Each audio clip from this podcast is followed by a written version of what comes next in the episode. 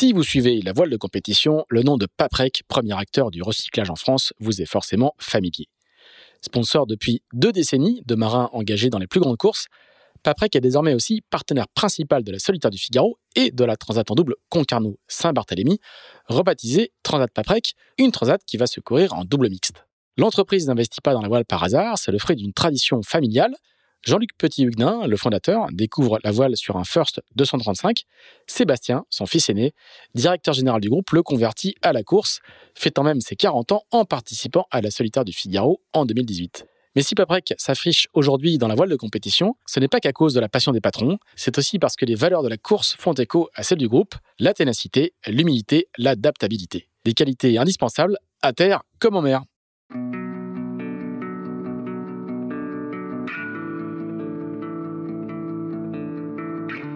Bonjour, vous écoutez Into the Wind, le podcast des marins qui font des phrases. Into the Wind est produit par Tip Shaft, le média des professionnels et des passionnés de voile de compétition. Tip Shaft, ce sont deux newsletters hebdomadaires en français et en anglais, des podcasts, des événements, des formations ainsi qu'un festival de films et un studio de production de contenu que vous pouvez retrouver sur tipenshaft.com.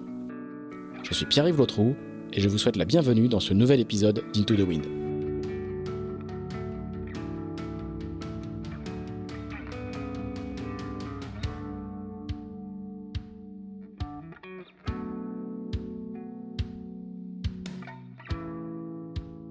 Bonjour Loïc Perron. Bonjour.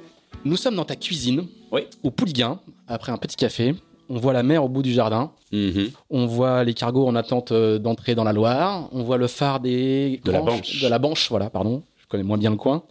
Et on voit bientôt les futures éoliennes du banc de la Banche. Et on voit bientôt les futures éoliennes. On va passer un petit peu de temps avec toi. Merci de nous recevoir pour, euh, plaisir. pour ce nouvel épisode euh, d'Into the Wind. Il est fort probable qu'on qu'on fasse deux épisodes C'est un minimum. de, cette, de, cette, euh, de cet enregistrement. On a de la place sur la carte mémoire, on a un petit peu de temps devant nous. Donc on va y aller parce que tu as, quand même une, une, une longue carrière. Je disais, discutais ce matin euh, avec ma femme avant de partir. J'ai quand même le seul gars qui a fait, ou l'un des rares gars qui a fait et la Mini Transat et la Coupe de l'Amérique. Ça court, ça, ça court pas les rues C'est vrai. d'avoir fait un peu les deux extrêmes Ah oui, du, oui, du- spectre. Voilà. On va parler de tout ça. Avec Et plaisir. avant, on va parler un petit peu de ton actualité. Tu me disais que, que tu t'étais mis au bateau à moteur.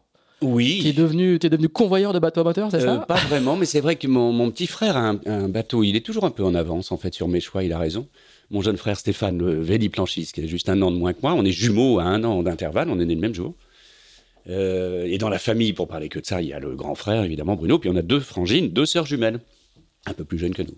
Toujours est-il que Steph est toujours passionné de tout ce qui navigue. Il a envie d'être un peu tranquille. Et il s'est mis au moteur. Alors, moteur explosion, hein, enfin, du du, du diesel. Depuis très longtemps, il a un petit Réa 750, un petit bateau de pêche, mais c'est parfait pour tous les jouets, pour mettre les kites, euh, les wings, euh, tout- tous les jouets avec lesquels on a encore un peu l'occasion de s'amuser. Et là, il est passé au modèle un petit peu au-dessus. Super. Oh, c'est vachement bien. C'est vachement bien parce que. Non, mais il y a une constatation intéressante. J'adore faire de la croisière, évidemment, et tout le monde adore, tout, même ceux qui sont censés faire un peu de course au large.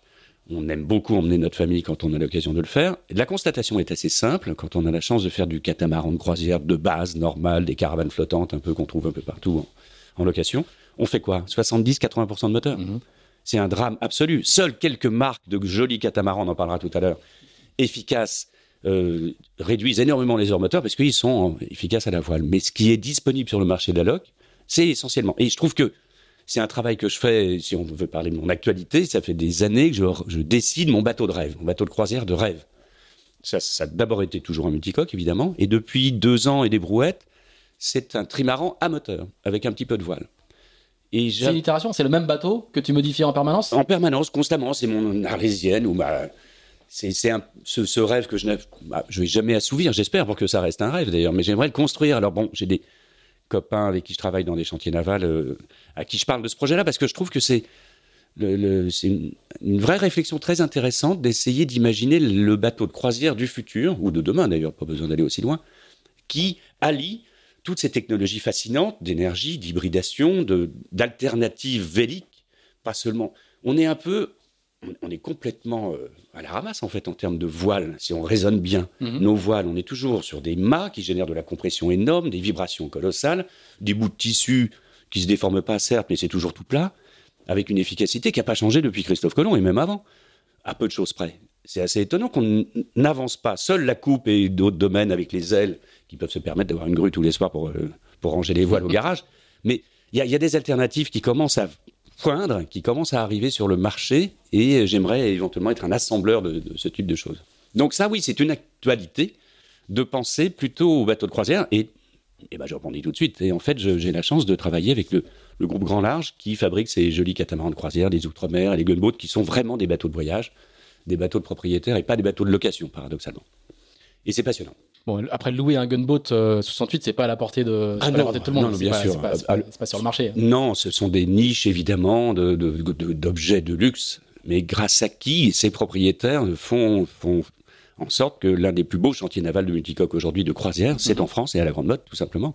C'est assez dément. Il n'y a, pas, a pas mieux sur la planète. Hein. Donc, c'est un honneur que de pouvoir travailler avec eux.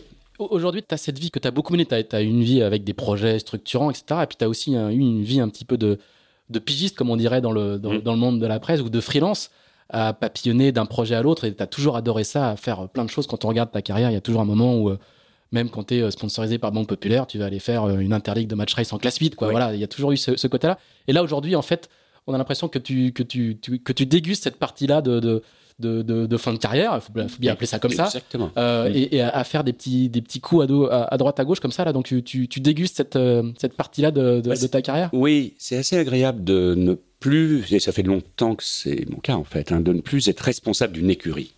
par euh, exemple, l'année dernière, tu as fait du Figaro, donc tu avais un projet qui te structurait. voilà. Il fallait. Mais là, c'était tout seul, ou du moins à deux, avec Amélie Grassi, ou avec une toute petite équipe, et ça, c'est vraiment à échelle humaine. Mais c'est vrai que de diriger une équipe où j'ai plus du tout envie, ni même les compétences d'ailleurs, et je ne sais même pas si je les ai eues un jour, hein, la direction elle-même d'équipe, ce mm. c'est pas vraiment mon truc. La direction d'un équipage, pourquoi pas, mais c'est pas la même chose. Euh, et, en fait, la dernière fois que j'ai eu cette expérience, c'était Gitana, me semble-t-il. Après, j'ai toujours été une sorte de, de, salière sur une table, hein, c'est tout. Hein, déjà bien dressé, mais pour mettre un petit peu de sel, c'est le cas de le dire, ou en enlever parfois. Mais euh, mais, là, ce que je veux dire, c'est que là, tu as, vraiment le, tu, enchaînes les petites missions entre guillemets où, le, qui, le c'est le plaisir qui domine. en fait, c'est ce que je comprends. J'ai un parallèle de, j'adore piloter des avions depuis toujours, des hélicos, des autogiers, enfin tout ce qui se pilote depuis longtemps. Et là, aujourd'hui, je me prends pour un planeur, en gros. Donc, je suis un planeur. Un planeur, si tout le monde comprend. C'est le titre de l'excellente interview que tu as donnée à Tip Shaft il y a un an. Déjà, je, je suis comme un planeur qui atterrit. Eh ben voilà, ben je non, qui n'atterrit pas encore, justement. la, fin, la fin de la phrase, c'était mais l'atterrissage n'est pas encore pour Exactement, je vois même pas la piste, mais je sais que je suis en longue finale. Tranquillement, je vais me poser un jour, comme tout le monde, inexorablement, on va tous toucher le sol d'une manière fracassée ou pas. Et un planeur, l'intérêt, c'est qu'à chaque fois qu'il y a un petit peu de pompe, de thermique, de dynamique, hop, hop, hop, tu reprends un peu d'altitude. Tu sais pas pourquoi, mais c'est par hasard. Dès qu'il y a une aile qui, qui passe d'un côté ou de l'autre, boum, tout de suite, tu pousses, tu pousses un petit peu de manche pour rester dans cette aspiration. Et puis, et puis bon, s'il n'y en a plus, ben on redescend inévitablement, je repère un peu d'altitude, mais tout va bien. Alors, on va, on va repartir depuis le tout début. Ouais. Et donc, le tout début, euh, c'est ici. Tu, tu, es, tu es resté euh, fidèle à, ton, à, tes, à tes racines. Eh oui, étonnamment. Hein, Alors, tu as, parlé très rapidement de, de, ta, de, de, ta famille, de tes, de tes frères et sœurs. Dans, dans l'histoire, je, je, pose toujours un petit peu cette question-là, qui est le, c'est quoi l'étincelle de démarrage qui fait que qu'on qu'on va sur la mer? Toi, il y a ah quand même des prédestinations euh, familiales que tu as déjà beaucoup racontées, mais redonne-nous un tout petit peu le cadre quand même Rapidement, un père qui est commandant de super pétrolier. Un papa qui est commandant de super pétrolier. Il, est, il fait l'école hydro à Nantes quand il est jeune officier et il fait la première euh, euh, promotion polyvalence. À l'époque, on faisait ou machine ou pont, c'est-à-dire ou capitaine euh, ou commandant à la fin et ou chef mécano. Et c'est la première fois qu'à l'école hydro de Nantes, qui forme les élèves officiers dans la marine marchande, ils ont fait une promotion polyvalence. Ça veut dire qu'on fait les deux. Et il, fait cette première euh, promotion, donc, et puis ensuite il va faire euh, du pétrolier, il trimballe un peu tout, il finit sa carrière en étant commandant d'un des quatre plus gros pétroliers du monde dans les années 80, 78, un truc comme ça, 78, oui, 76, pardon, même. Deuxième choc pétrolier, vraisemblablement. Et puis, euh, lui-même arrive de Bretagne, il, a de l'île Tristan, Douarnenez, on a quelques ancêtres un peu par là, et ça naviguait déjà. Ma maman, de son côté, arrive d'Angers, de la région angevine, avec des grands-parents, enfin des parents qui étaient pharmaciens, mais passionnés de bateaux, sur la Maine, et ils naviguaient en star à l'époque. Ah oui, d'accord. Ils naviguaient en star sur la Maine à Angers. Ils descendaient. Ah, c'est pas très commun du tout. Et juste après guerre, ils descendaient d'Angers jusqu'ici au Pouliguen avec leur star en croisière, en abattant les mâts en bois à chaque fois pour ah passer les ponts. Ils, descendaient la, rivière, quoi. Sur un star. Ah oui. Donc ils étaient un peu dedans quand même déjà depuis tout petit. Et donc ma maman a comme frère, c'est l'aîné d'une fratrie de quatre enfants, et le plus jeune c'est Jean-Yves Terlin. D'accord. Ma maman est une Terlin, le fameux Jean-Yves Terlin qui fait le vendredi 13 dans les années 72, battu par un acolyte. Genre, on va pas refaire toute la jeunesse. mais- Et ce On ne Jean-Yves fait qu'une branche de la famille on, aujourd'hui. fait, on fait une petite branche. Et Jean-Yves, euh, ce fameux Jean-Yves Terlin, c'est mon oncle, bien sûr, mais mon parrain aussi. D'accord, oui. Donc t'as pas le choix en fait. Si on a le choix, mais c'est vrai du que foot, euh, mais, euh, il y a quand même des prédestinations, quoi. Ouais, et c'est vrai qu'on habitait au Pouliguen, ma maman habite toujours là, au-dessus du port du Pouliguen, et ma chambre donne sur la baie de la Baule. Donc tous les matins, euh, à chaque fois que je me réveille pour aller théoriquement à l'école, bah, je vois mon bureau, mon futur bureau qui est devant. Donc. Mais bon, tous les enfants, toutes les petites filles ou petits garçons qui naissent au bord de l'eau ne sont pas forcément des marins par la suite. a priori, ça ferait trop de monde sur l'eau déjà, mais et c'est vrai que voilà, il y a eu un peu d'atavisme. Ça peut, ça a aidé. Et tu sais tout de suite, parce que tu, tu, tu vas pas faire beaucoup d'études, Euh, terminale, Terminale. uniquement, pas de bac. voilà. Et tu sais tout de suite que, que, que c'est ton destin? Oui, je sais. euh, bizarrement, j'ai commencé, j'ai été extrêmement attiré par les lectures, la littérature euh, maritime au sens large. Mes grands-parents maternels étaient abonnés à Bateau déjà, donc il y avait plein de revues et à- le, le Yak, le fameux, la vieille revue d'avant-guerre, Ancêtre de bateau, quoi. l'ancêtre de Bateau, qui était dans le grenier au Pèlerin là-bas, dans les, maisons des grands-parents. Et, et l'architecture m'intéressait beaucoup. L'aventure voile m'intéressait beaucoup. La régate m'intéressait pas du tout. La, compétition, je voyais pas trop d'intérêt. Parallèlement à ça, on faisait du dériveur évidemment et de la compète, mais j'aimais beaucoup l'aventure, les, les constructeurs de bateaux amateurs, ceux qui non pas moteur mais amateurs, en, en béton armé, en acier, dans leur jardin, toute cette période des années 50, 60 et 70, dans la mouvance de Moitessier évidemment, euh, qui ont fait que des banlieusards voulaient découvrir Tahiti et Gauguin et ainsi de suite. Ça, j'étais dans cette mouvance-là, sauf que j'avais 5 ans. Et, euh, et donc j'ai toujours rêvé de construire mon bateau dans le jardin. Et, et, et, et com- comment se comment s'opère la, la bascule? Parce que euh, dans, Bah, dans dans milieu, voilà c'est ça. Dans ton milieu, il faut faire des études et tout, etc., etc. Et, qu'est-ce qui Donc fait en que gros des études, euh, je me fais virer de- du lycée de la Baule ici, j'atterris chez les jésuites à Vannes, je me fais encore virer des jésuites et je finis à Nantes.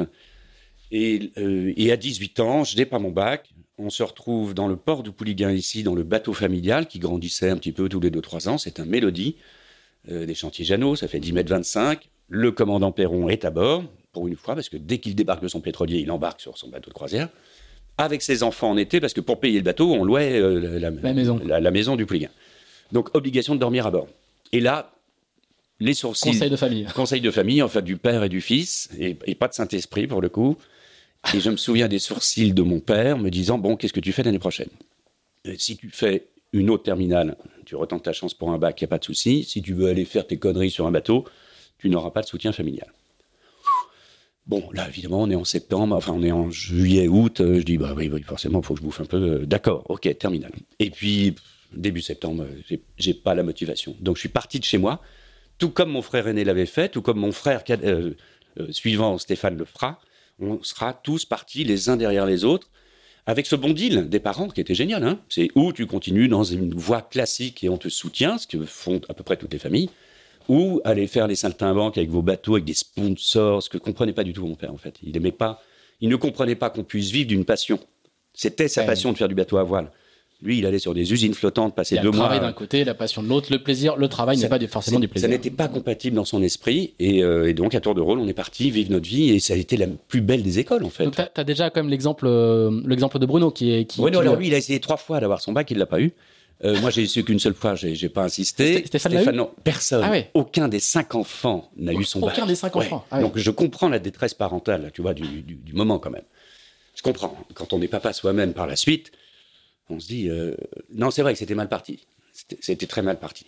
Ils ont, ils ont flippé, en fait. Et puis, et tout de suite, bah, je vais faire la mini transat, évidemment. C'est ça le Alors truc. donc du, du coup, le, On enchaîne. euh, Oui, oui, on est, on est à, à la fin des années 70, hein, parce que tu es, né en. On est en 78. En 1959, c'est ça Je suis né en 59, En fin 59, 59. Ouais. En 78, j'ai 18 ans et je veux faire la mini 79. Voilà, mais du coup, t'as, t'as déjà, t'es déjà dans les, dans les logiques de sponsoring, de projet, du déjà, ouais, parce que euh, c'est la, ça n'est que la deuxième édition de la Mini Transat. On est vraiment, euh, c'est une, Bah, le temps des pionniers, quoi. Hein. Ah ben bien sûr, il faut, euh, je- qu- quatre ans avant, euh, enfin 78, Mike Birch va gagner la, première ça. du Rhum. Voilà, faut se recaler un Et, petit et ton peu. frère a fait la première Mini, c'est ça hein? Je crois qu'il a. Bruno a il fait la première mini et la première route du Rhum d'ailleurs aussi. Ouais. Donc la première mini était en 77. Un an après, il y a la première route du Rhum. et je vais faire la deuxième en 79. Voilà à peu près le contexte. Dans, dans ces années-là, il y a déjà du sponsoring évidemment, mais bon, pour les stars, pour les Kersozon et Tabarly qui existent, les Marc Pajot en devenir, les Birch qu'on découvre par hasard, mais pas pour les petits jeunes de 18 piges. Et tu fais comment du coup? Parce que tu n'as plus de soutien familial, et déjà il faut que tu manges, il faut que tu... Alors j'ai un mec génial, parce qu'on trouve toujours des mécènes, des gens euh, absolument adorables que j'ai pas revus depuis 40 ans, un mec qui s'appelle Jacques Bardos, qui est publicitaire à Angers, euh, qui a une grosse BMW série 7 déjà à l'époque, un truc de fou, quoi. C'est un, monsieur riche, mais qui en plus est passionné de bateau, et qui me prend sous son aile, et je fais des convoyages pour lui, en Méditerranée. J'emmène du... Euh, à l'époque, c'était un jouet, je sais plus, 32 ou un truc de, un autre bateau d'une dizaine de mètres de long en solo, tout le temps, sans pilote, sans rien du tout. Ça fait, c'est mon école, ça. et tu déjà hein. totalement, techniquement, tu es déjà totalement autonome. Totalement autonome. Le, mélodie des parents dans le port du Pouliguen, sans pilote, sans enrouleur, sans rien. Je, à 14 ans, je pique le bateau. Hein, euh, et je rentre dans le port du Pouliguen, c'est une anecdote étonnante. Là, il y a les affaires maritimes qui m'attendent.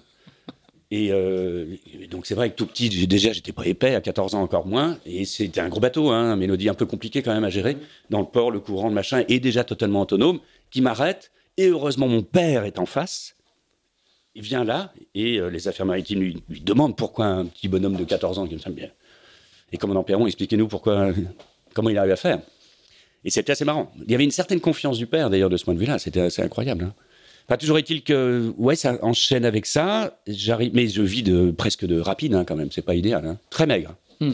pas épais. Je mange pas beaucoup. C'est la période, la vraie période de vache maigre qui va durer longtemps. Je me retrouve à garder un bateau dans l'hiver 78-79 et j'écris à Monsieur Hollywood, Madame Coca-Cola, euh, voilà, en disant voilà, je vais faire la mini transat. Bonjour Madame, excusez-moi, j'ai 18 ans et euh, je vais traverser l'Atlantique. Aucune réponse, rien. Et je vois dans Voile et Voilier, bon, comme on a 3, 4 heures, hein, je vais tout vous raconter, une petite annonce, un voile et voilier que je vais lire au bureau de tabac du Cap d'Agde. Le Cap d'Agde en 78, je vous conseille, c'était un habitant tous les 15 km, à peu de choses près, en construction. C'était le no man's land absolu. Un truc à se poignarder la C'est la Camargue. Euh, Déjà qu'aujourd'hui c'est moche, mais euh, quand c'était en construction en plein hiver, c'était une horreur. on a fait un podcast avec euh, Quito de Pavon qui nous a raconté les débuts de, de, bah ce coin-là. Bah, ça, j'ai bien connu, justement. Et là, le seul bureau de tabac presque qui existe au milieu de ce délabrement en construction, donc vous voyez, je vois un tout petit dessin en noir et blanc d'un mini tonneur qui s'appelle l'Alcor, plan cordel. Je dis, ah, ce serait super pour faire la mini, ce serait vachement bien. Et il y a un numéro de téléphone ou, une adresse. Et j'écris à ce fameux Michel Leblanc, un autre, non pas mécène, mais un autre mentor, euh, qui était ce importateur constructeur de ce bateau. Il était à Annecy et il me dit, viens voir au salon. Stop, salon nautique. On est début 79. À l'époque, les salons étaient en janvier. Au, CNIT, le fameux CNIT. Et je vois ce petit Alcor, ce joli petit bateau mini-tonneur, pas maté parce qu'il était sous un plafond. Et il me dit Bon, euh, ah bah là, ça vaut tant. Ah, j'ai dit Monsieur Leblanc, vous n'avez pas compris. Je vais faire la mini-transat avec votre bateau, on va le vendre aux Antilles, on va en faire la promotion. Et déjà, là, j'avais l'argument sans avoir été à l'école de commerce, tu vois. Et, euh, et, vous allez en vendre plus. Et en général, tu prends un coup de pied au cul et t'envoies chier. Eh ben non. Le fameux Michel a dit Bah oui, c'est pas bête on va faire ça. Et, et, on commence à délirer, on va faire un pont en nid d'abeille. On est en 79, t'imagines On va faire pas majeur, hein je suis, Si, je suis majeur. J'ai 18 ans et demi. Et la majorité est déjà à 18 ans? Ah, c'est pas bête. Euh, oui, je crois qu'il était déjà. C'est juste pour mettre en exergue le, la, marque de confiance que le gars fait sur un, ah minot qui sort de nulle part. Quoi. Et après, je redescends en stop à Annecy, je navigue sur le proto de la série. Il me dit bah, en fait, euh, j'ai pas trouvé de moyen de t'aider, mais si tu veux, tu peux récupérer le prototype de la série pardon, à La Rochelle. Il est là-bas dans un chantier à la batellerie. Et en mobilette avec ma vieille bleue, on est au mois de mars 79, je descends en hiver, je suis revenu au Pouliguen manger un steak euh, chez ma maman parce que le phaser était pas là. Bon, les mamans nourrissent toujours les petits oisillons affamés, tu sais bien gâter quand tu arrives au bord du nid. Hop, un peu de protéines dans le beach, je descends en mobilette. Euh, juste... Tu descends à La Rochelle en mobilette? Ouais, avec ma vieille bleue. Bah oui, bien sûr, avec ça. Et qui tombe en panne d'ailleurs 50 euh, km avant, je finis de nuit. Et à 3 heures du matin, je vais la faire un peu Cosette, Jean Valjean et un petit peu de. Mais J'arrive dans ce chantier de la batellerie qui était l'autre côté de la gare. On est en 79 donc. Délabré, totalement. Un chien qui hurle, une lune blafarde, il fait moins deux. Je saute par-dessus une grille. Je crois que le Klebs va mordre, mais il est de l'autre côté du grillage. Et là, il y a des coques éventrées partout, des hautes herbes folles, un chantier naval comme c'était aussi bien géré qu'à l'époque. Et je vois mon petit bateau sur lequel je suis censé traverser l'Atlantique pour la première fois de ma vie en solo à 19 ans dans quelques mois, couché dans l'herbe, et je passe ma première nuit sans duvet dans la glace au fond. Ah je mets un tout petit peu de lumière là-dedans, mais véridique, dingue.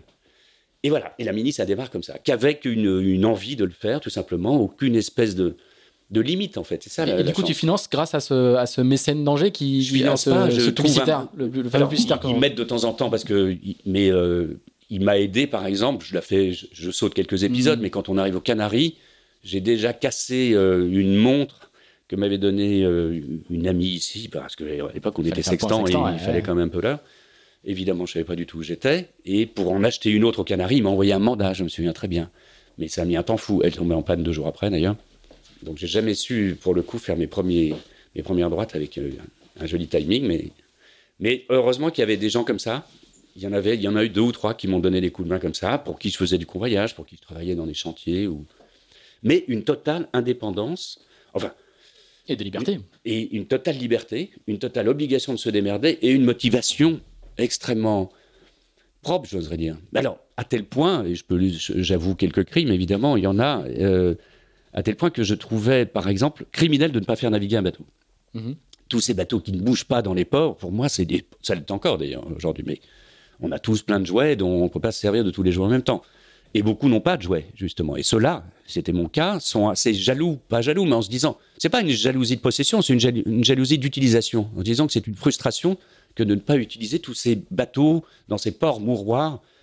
Et donc, euh, j'avais aucun scrupule à aller m'emparer de, de pièces d'accastillage de bateaux qui naviguaient pas. Ah, d'accord. Bon, je, je, mais il y a Il y a- pas, il y a, il y a, il y a prescription. Il y a prescription. euh, j'ai j'ai même passé 24 heures en tôle à cause de ça. Ah oui, quand même. Ah oui, parce que allez, un petit épisode sympa, ça va faire première tout le monde. On est à La Rochelle, donc toujours 79. Je prépare ce petit bateau, je fais mon safran, je coupe le tableau arrière parce qu'il était trop long. Enfin, je bricole, j'apprends à faire de l'astrage, j'apprends à faire plein de trucs. Et je rencontre euh, un autre copain qui s'appelle Vincent Lévy et euh, qui prépare la mini transat dans le chantier Marc Pinta à La Rochelle, le premier client de Marc Pinta, tout simplement. Et qui sera aussi le premier client euh, de, de VPLP. Ça sera le premier. euh, Marc le premier. euh, le- non, pas, le- pas, pas, pas, non, non, le petit Vincent, bien sûr, premier, avec Gérard le premier Lambert, trimar, le premier foiler de VPLP, exactement. Et on sera concurrent pas mal de fois, pendant pas mal d'années en 50 pieds. Et on rentre un soir, on arrive à économiser un peu de sous, et lui et moi, on mangeait essentiellement de la- du- des foies de morue, des petites boîtes de conserve de foies de morue, il y en a plein au pied de nos bateaux. Et puis, de temps en temps, on a un peu de sous qui arrivent de je sais pas où, parce qu'on a rendu service. À... Ah oui, je dessinais, moi, je faisais des affiches aussi pour des, pour des magasins. D'accord. Ça me, ça me permettrait, ça me permettait de rentrer un petit peu dessous. Et puis on rentre un soir. Et jusque-là, j'avais trouvé un mât de soling. Donc je vais traverser l'Atlantique pour le coup, la mini, avec un mât de soling. Bien sûr. Si on voit ce que c'est qu'un mât de soling, c'est pas énorme. Mais j'avais trouvé que ça. Mais j'avais pas la baume. Bon. Et en rentrant, on passe par le vieux port de La Rochelle. Et là, pour ceux qui connaissent La Rochelle et cette époque-là, il y avait les solings des stars de La Rochelle. Bertrand Chéret, maître voilier de son état. Euh, Jean euh, Papy. Enfin, voilà, les, les mecs qui faisaient du soling, qui était la classe olympique de l'époque, Mhm. d'ailleurs, ou pas loin. Et hop, oh, je me dis, tiens, une baume, dis donc, ce serait pas mal. Alors, hop, il fait nuit, je saute sur un des solings au hasard, je m'empare d'une baume, c'est un emprunt, euh, juste... Tu le rendras après la mini, Je le quoi. rendrai après la mini transat, bien sûr, c'était mon idée. Et nous voilà partis. De nuit, dans la ville en bois de La Rochelle, qui à l'époque était vraiment en bois, pas du tout éclairée, il n'y avait rien, il n'y avait pas tous ces restos, tous ces bidules qui existent aujourd'hui. Et nous voilà partis direction Chantier Pinta, pour aller dormir un peu par terre sur, de- sur deux matelas. Et je vois un, un- un faisceau de phare lumineux juste derrière nous. Et là, sixième sens, boum, la maison Poulaga. Et je, tenais la baume verticalement comme ça, comme un équilibriste euh, avec des assiettes au-dessus. Tout de suite, je la mets sur le côté de la, rue non éclairée. Dix secondes plus tard, boum, un projet dans la gueule. C'était quoi le truc qui brillait à côté euh, sur vous? Ah bah je sais pas. Enfin en gros, je la fais courte, boum, au poste. Il s'avère que j'avais emprunté la baume de Bertrand Chéret lui-même, Monsieur Chéret, que je ne connaissais pas. Oh là là, et très gentiment, le Bertrand a compris la cause et la beauté de la Ah oui. cause. Mais bien sûr, il a dit, mais oui, mon petit gars, tu vas la garder, cette baume. Il n'a pas porté de plainte, il a même expliqué ce que c'était que Ah, la passion. génial. Et heureusement qu'il y a des gens comme ça, Ah qui comprennent les gestes déraisonnés, mais par passion. Et, Et voilà. donc, tu as fait, as fait la mine de avec une baume de soling. Non, un mat de soling. un mat de soling, une baume de soling, Une une, grande voile de soling. Et une grand voile de soling aussi. Ouais, ouais. Ah oui. Donc j'ai rajouté des baobans en câble, j'ai mis plein de choses parce que bah c'était un peu chaud quand même. C'était limite. ouais. Euh, Et, et- et donc, ça, c'est ta première course et ta première traversée de l'Atlantique. Et, ça, ça, ça confirme euh, ton, cette passion, ça, Ah ça l'amplifie. Tu te dis, bah, c'est ça, voilà, c'est vraiment ça que je veux faire. Pas forcément en bouffant du foie de morue tous les jours.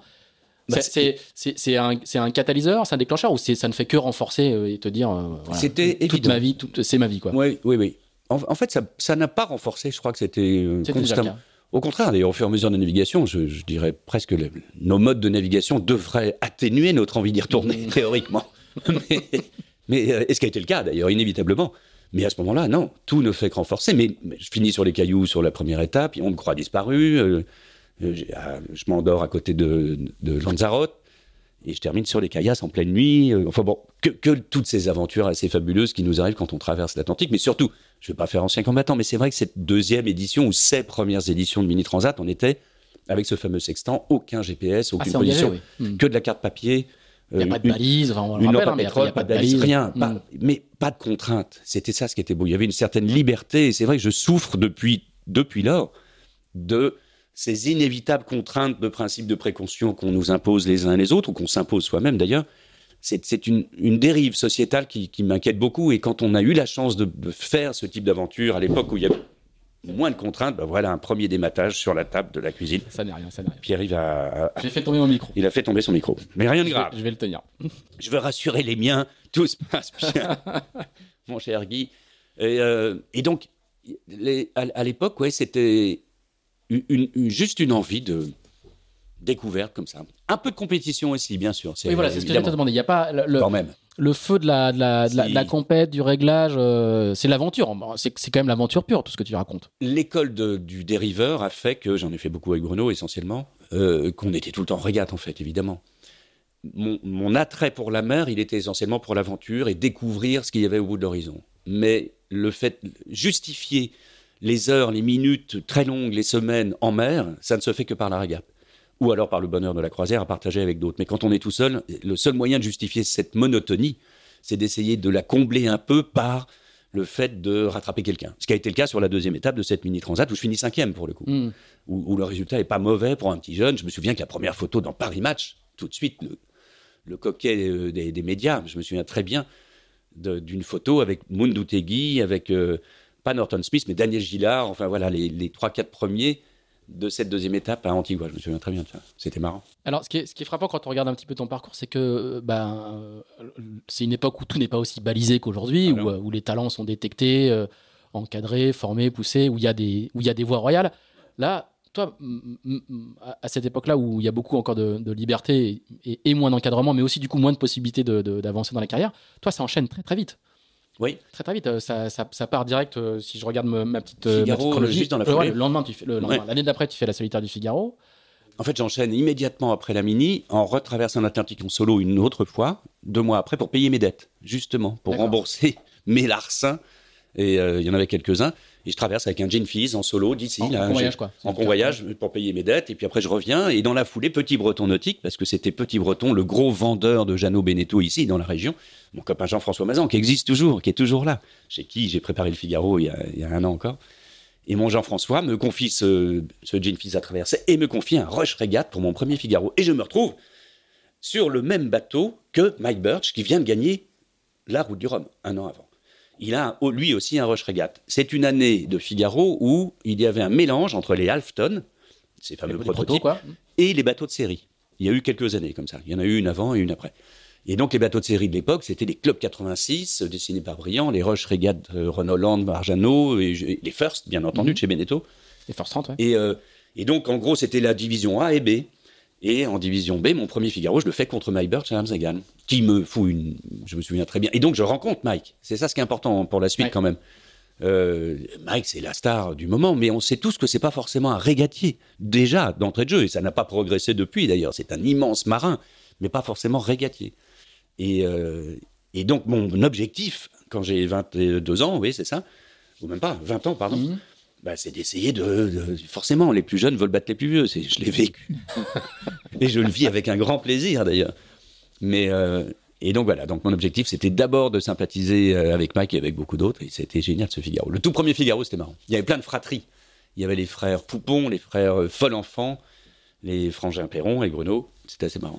Et, un, petit mot sur, euh, sur Mike Birch, tu, tu, as, tu as beaucoup raconté que c'était ton. C'était, c'était pas un mentor, mais c'était. Ah, c'est mon, mon, maître Jedi. Hein. Ouais, c'est ton maître Jedi. C'est ce, que tu dis souvent. Et, et c'est, parce qu'il a gagné la route du Rhum C'est parce que c'est une rencontre avec une personnalité particulière? Qu'est-ce qui fait que, que ça l'est? Euh, ça l'est parce qu'il a une manière de naviguer qui correspondait c'est pas- c'est- parfaitement. c'est pas- juste un tout petit mot, c'est pas une personnalité euh, extrêmement médiatique, c'est pas Non, un type euh, qui est dans les journaux tout le temps, c'est pas il est, c'est discret. euh, il- Ah, mais heureusement, il- mais ça, heureusement Ouais. qu'on- ne va pas piocher nos mentors ceux- dans ceux qui ont leur nom dans le journal, parce que ça dit ça, dit ça pour toi, mais euh, ça laisserait peu de choix Ouais. et surtout peu de qualité, parce que c'est pas toujours on, est, on proportionnel. a une époque où le mentor de, la plus, de beaucoup beaucoup de marins, euh, c'est euh, c'est encore une, pour une partie Tabarly, pour certains c'est pas tout à fait encore Philippe Poupon, mais ça va l'être.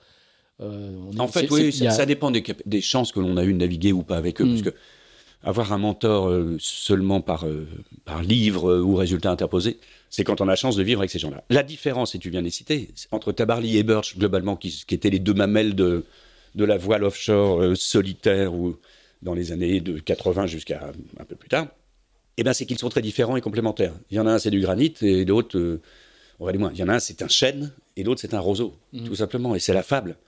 Et il est vrai que naviguer à la manière d'un chêne sur les multicoques et les bateaux de l'époque, ça, ça passait pas vraiment. tu casses tout. Ou ça cassait, ou ça chavirait.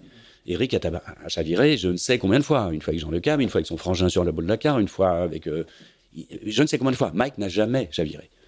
Et bizarrement, il y en a un autre avec pas mal de mille euh, au compteur en multi, euh, en solo, qui n'est jamais chaviré, c'est ma pomme.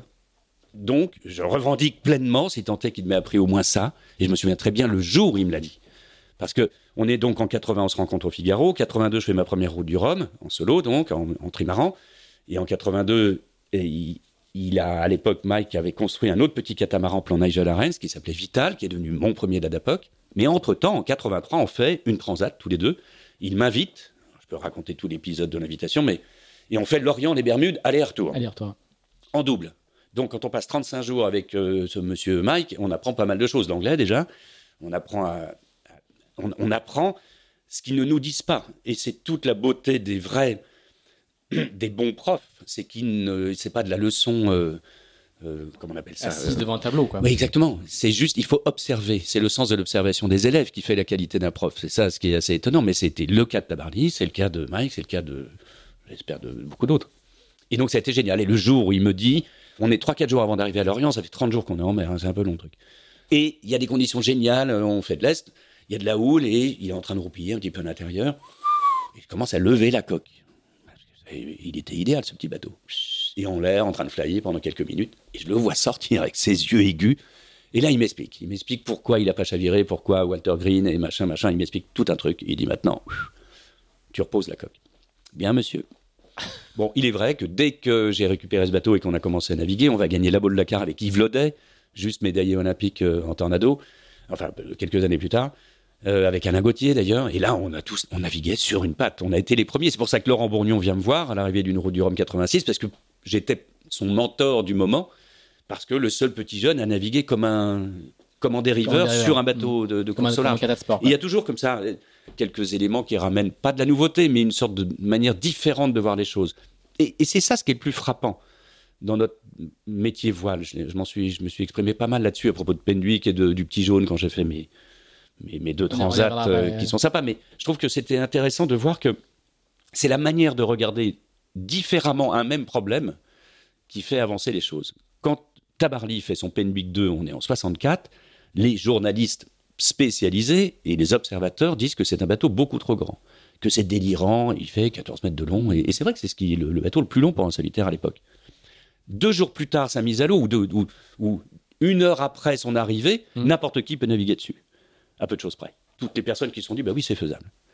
Et c'est ça ce qui est intéressant, c'est de voir que c'est pas une évolution de musculature, c'est une, une évolution plus de musculature intellectuelle, ou- ou au contraire, De manière de voir, en fait. une manière de voir un problème qui nous paraissait un problème, et donc quelqu'un d'autre va le résoudre, et d'un seul coup, ça n'est plus un problème. C'est assez marrant, ça. Comme aujourd'hui, aller dormir sous pilote à 35 nœuds sur un. IMOCA, euh, pour, pour un certain nombre de personnes qui ne sont pas très nombreuses, ça n'est pas un problème. Exactement. Il n'y a pas beaucoup de monde comme ça. Ouais.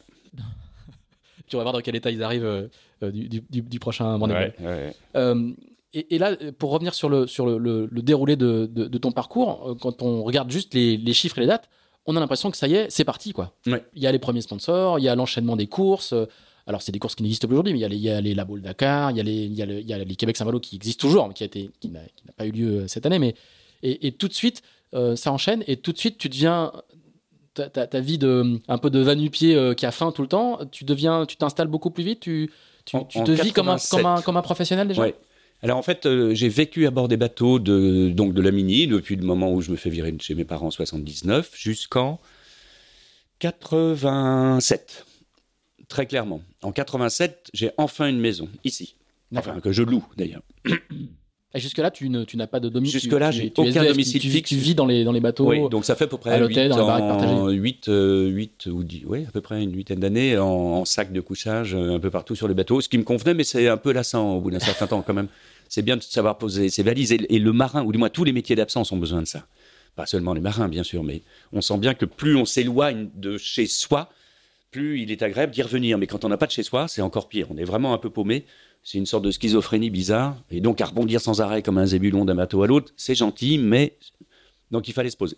Et donc, on est en 87. À l'époque, et depuis, euh, depuis 83, donc ça fait 4 ans, j'ai fidélisé un partenaire Ah, à ce moment-là. C'était l'ADA-POC, les voitures soviétiques LADA, et monsieur Jean-Jacques Poc, qui était l'importateur. français. Ça, c'est le début des, des- des années de la DAPOC, parce qu'il va, il va t'accompagner euh, de, de- de- Pendant 7 ans. Sept on va ans. faire un septennat. Com- comment tu aujourd'hui euh, c'est pas que de trouver des sponsors c'est devenu commun mais il y a une économie il y a Ah ouais. il y a une manière de fonctionner comment est-ce que euh, au début des années 80 on rencontre un sponsor comme ça et on le, on le fidélise? En fait, le premier sponsor vraiment, il y a eu Petit Breton, dans, dans- si Ouais. on- Petit Breton qui était l'importateur, on l'a dit tout à l'heure pour le Figaro. Ensuite, il faut que je fasse la route du Rhum 82.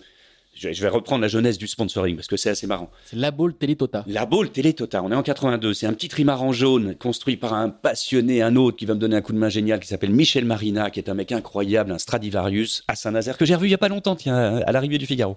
Adorable. Qui me prête son bateau. Il me prête son bateau. On en parlait tout à Ouais. l'heure avec Charles, mais. Et, euh, et pourtant, je, je rentre dans un autre, dans Charles de Gabet, euh, enfin, que des galères, peu importe. Mais j'ai pas de sous.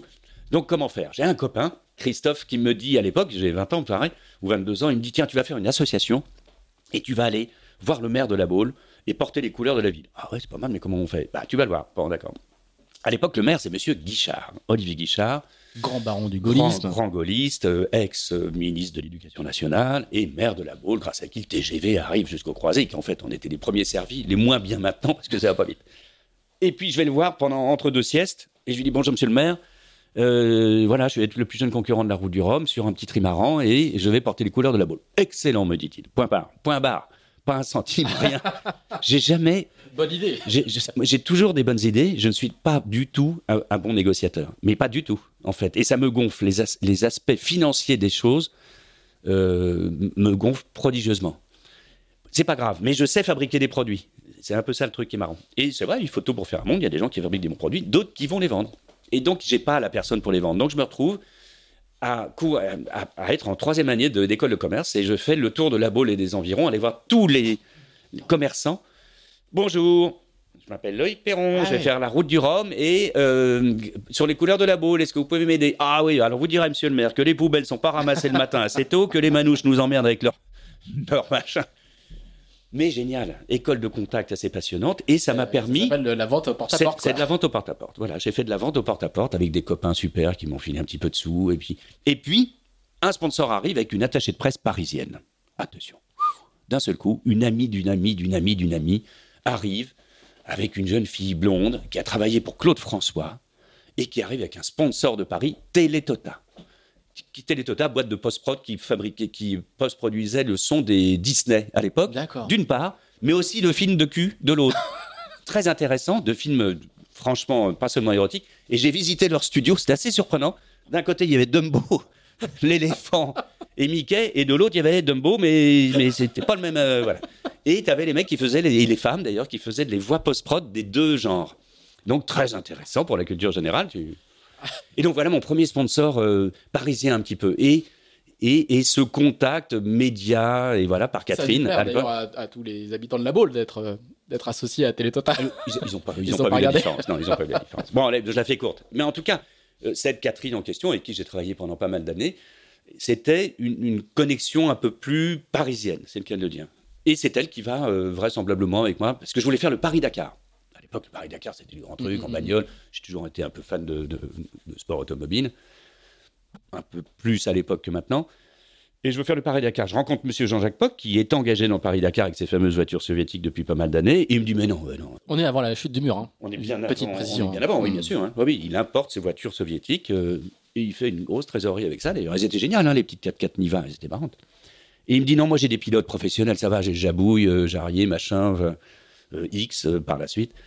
Donc, euh, non, mais par contre, le bateau m'intéresserait. Ce serait bien. Qu'est-ce que vous avez en programme? Bah, Il y a la Baule Dakar en 83 euh, sur un catamaran, mais j'ai déjà peut-être un sponsor. À l'époque, j'étais en contact avec une marque horlogère d'ailleurs, qui ne se fait pas. Et on rappelle Monsieur Lada et nous la partie.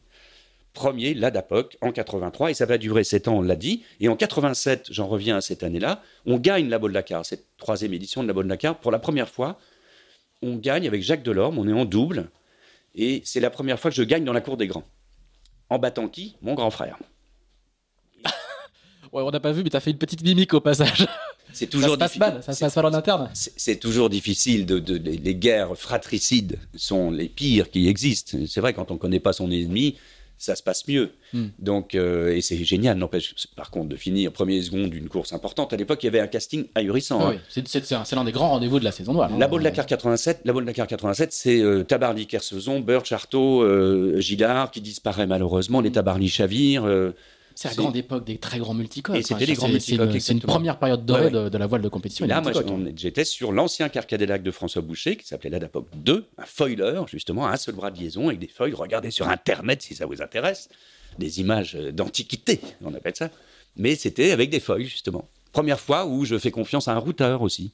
Ça a été l'une des rares fois où je l'ai fait, d'ailleurs, parce que j'aime pas trop le routage, mais avec Pierre Lanier, qui est un grand monsieur aussi. Donc voilà, première victoire à armes égales. Jusque-là, j'étais avec mon petit, mon petit bateau de 50 pieds et on pouvait Donc, rien faire. c'est le- c'est l'entrée dans la cour des grands, quoi. Un- Une maison, une oui. maison en location, Exactement. un sponsor pour une Ouais. durée, euh, Ouais. des, des, des, des, vrais moyens. Et une euh, femme, d'ailleurs, et, et ma femme, Ah bah voilà. qui est toujours là. Ah, Donc, c'est une grande année quand même. C'est une grande année. Grande tout. année. Non, mais tout. Bah, j'ai- j'ai- oui, c'était le kit complet. C'était. Le, le- le kit compète. oui, il fallait. Maison, femme, bateau. Tu vas euh, donc tu es, un homme de multicoque Ouais. déjà fondamentalement et puis euh, en préparation en 87 pas tout à fait mais euh, il y, a, y y eu un boc où un certain nombre de marins qui Oui. faisaient le tour du monde avec des escales se disent euh, les escales ça coupe le rythme etc etc pourquoi Mhm. on ferait pas un Vendée Globe et donc il y a un Vendée Globe en, en- en approche en préparation qui est assez lointain hein. c'est pas du tout le, le Barnum que c'est devenu et le- et l'enjeu que c'est que c'est aujourd'hui pour Ah ouais. tout le secteur et tu vas t'y coller. Ouais. Comment ce projet-là commence à t'attirer toi qui euh, justement euh, est plutôt euh, est plutôt euh, roseau du multicoque Je crois me comment, ça, va, ça, va, ça c'était- va rentrer dans ton scope quoi? Je crois me souvenir que c'est immédiatement. Il me semble. En fait, quand on regarde un petit peu, je regarde pas toujours en arrière, loin de là, mais euh, c'est vrai que j'ai eu cette chance de faire partie des de la génération de ceux qui ont pu participer aux premières, à peu de choses près. Le premier Québec Saint-Malo, le premier Vendée Globe, pas la première mini, mais pas loin. Ni-. Et ça vaut Ah, c'est premières, les, les toutes premières comme ça. Alors il y en a certaines où on peut se sentir un peu obligé de suivre un mouvement, mais là non. Faire, faire avoir la chance, la première Jules Verne, les- nos premières réunions Jules Verne avec Artaud, euh, Fauconnier euh, et Lamazou on, à, va, on va en parler hein. euh, à Paris, ben, j'y étais dans, à ces réunions. C'est ça ce qui est, c'est génial. Donc faire partie un peu des, pas des pionniers, parce que c'est des pionniers, c'est toujours un peu idiot. Mais en tout cas, même. mais en tout cas, le premier Vendée Globe, je me souviens très bien. Non, je me souviens mal d'un souvenir que j'aimerais avoir un peu plus précis de Gento, l- l'ayant écrit, je crois l'avoir lu, moi, l'annonce de ça. C'est Philippe Gento, évidemment, qui vient de gagner le BOC pour la deuxième fois, tu en parlais tout à l'heure, qui va annoncer la création de ce Tour du Monde sans escale, qui s'appelle pas encore le Vendée Globe d'ailleurs, qui s'appelle le. Globe Challenge tout qui s'appelle le Globe Challenge au début, en hommage au Globe Challenge qui était le, le fameux Tour du Monde historique Ouais, le Golden et Globe le Golden Globe. Et, euh, et je crois que je l'ai lu quelque part. Boum, tout de suite. Tout de suite. c'est une évidence C'est une évidence. Comment, pourquoi, euh, peu importe, on s'en fout. Et, euh, et j'en parle avec Jean-Jacques Poc, évidemment. Et en fait, euh, le seul moyen qu'on va trouver, parce que c'était un petit partenaire en termes de finances, hein, l'ADA, hein, et à chaque fois c'était avec les bouts de ficelle, et c'est aussi une autre école que j'ai eu de la peine de voir disparaître dans toutes les écuries aujourd'hui, d'ailleurs, et depuis 30 ans, c'est que la, la, la gabegie est, quasi permanente partout. Il y a certaines écuries qui sont spécialisées là-dedans. Mon école, c'était vraiment l'école de l'économie et de l'efficacité. Ga- Gabegie c'est un mot fort quand même Oh bah, mais c'est évident. Je, Ouais. alors, je l'ai vu, de, je l'ai touché de près, la, Mm. gabegie, ça c'est sûr. En, étant patron de Gitana, je l'ai vu de près. Parce qu'il n'y avait pas de limite, parce qu'il n'y a pas de budget, et donc et, et donc il n'y a pas d'efficacité non plus d'ailleurs. En arrivant, enfin, on, on en parlera peut-être tout à l'heure, mais le, le fait d'être, euh, bah, de sortir de chez soi en ayant faim, euh, le fait d'aller à l'essentiel, de, de ne pas dépenser partout. Mais c'est pas seulement une question de, de- de budget, c'est une question d'énergie à appliquer euh, sur les choses importantes ou les détails importants, pas forcément les gros volumes. hein. Je trouve que c'est paradoxalement une bonne école que celle d'avoir faim, dans tous les sens du terme. Et ça évite de, de- de s'entourer de trop de personnes. C'est vrai que les écuries d'aujourd'hui, à moins de 10, on pense qu'ils sont pas nombreux. On a travaillé pendant 30 ans, on était deux, voire trois, euh, voire quatre, pour faire le même boulot. Hmm. Avec des bateaux évidemment moins complexes qu'aujourd'hui, on est bien d'accord. Mais, mais avec une complexité qui, est, à ce moment-là, était la plus importante du, bah, du plateau. Quand, quand, euh, on- va y revenir aussi quand tu, quand tu feras du quand, quand tu auras les années Orma avec euh, avec les les, les 70 Et ben, même chose, on a toujours fait avec des budgets beaucoup plus réduits. Contrairement aux idées reçues. Mais il y avait du monde, Mm. on est bien d'accord. Mais il y avait du monde, mais les- le team Fuji, par exemple, on était trois personnes. Ouais. On n'était pas à 30, hein. mais le résultat donnait l'impression de. Mm, mm. Et c'est ça la grande différence. C'est ça ce qui est assez marrant. Et c'est tout comme. C'est un autre travers euh, intéressant qui n'est pas forcément un travers. C'est vrai que je n'aime pas dramatiser, par exemple. J'aime pas. Au contraire. C'est rare en général. Quand rare, on m'a rarement vu en live euh, verser des larmes, quels que soient les événements. C'est pas un avantage hein, du tout. Je pense qu'il il nous faut des dramaturges, il nous faut des MacArthur ou des Kersozon qui vont écrire des, des pages, des pages dantesques. Mais ce qui est assez bizarre, c'est que le geste bien fait d'un sportif ou d'un écrivain paraît facile, alors que ça demande des tonnes de travail, mais ça se voit pas. Ça se voit pas dans le résultat. Eh bien, c'est un petit peu. Je veux pas dire que j'ai travaillé beaucoup, mais en tout cas, je n'aime pas montrer que c'est difficile. Alors, on, on- on va revenir euh, au déroulé chronologique. Non, non, non, je- on va le faire après parce que c'est ce que ce que tu racontes est vraiment intéressant. Justement, tu as tu as dans le, dans, le- dans le discours et dans la manière de faire ce que tu ce que tu racontes là, tu l'as beaucoup incarné. Une forme de facilité, Ouais, une forme de d'aisance, une forme de de, de désinvolture de- alors aussi. euh, sauf que le palmarès, euh, je veux bien parler de désinvolture, mais quand on a gagné, Ah bah, euh, c'est, compatible fois- avec le palmarès, oui. oui, oui. Ouais, bah, il n'y a pas beaucoup de grands champions qui sont désinvoltes et qui ne travaillent pas. Tu vois Donc, ce que je veux dire, Ouais. c'est que c'est, euh, ma question plutôt, elle est euh, quelle est la réalité derrière euh, l'apparente désinvolture que tu donnes? Parce que tu ne peux pas gagner euh, la Route du Rhum, trois fois la Transat anglaise, euh, deux fois la Jacques Vabre, enfin, je ne vais pas tout faire euh, sans le travail. Tu n'es pas juste doué. Je crois que je suis feignant, mais en fait, la plupart des feignants sont assez efficaces, c'est vrai. Euh, donc, disons qu'ils concentrent sur un moment et une, une durée et un, et un lieu donné beaucoup d'énergie et de. peu importe. Euh, ça, c'est la première chose. La deuxième qui vient de m'échapper à l'instant, c'est que, une fois de plus, je n'aime pas donner, euh, de- je n'aime pas donner l'impression de souffrir Hmm. dans quelque chose Ça va, c'est loin. La, la- que j'ai choisi. la, la Route du Rhum 2002, où tous les bateaux, tous les. Enfin, Ah, terrible, hein. 15 de mémoire, 15 des 18 Orma vont. ne- ne- il n'y en a que 3 à finir, quoi. Oui. Toi, ton, ton bateau se casse, tu filmes le moment où le bateau se casse, qui, Mm. est, qui est une image incroyable. Je veux dire, on voit le bateau dématé, le, le bras cassé.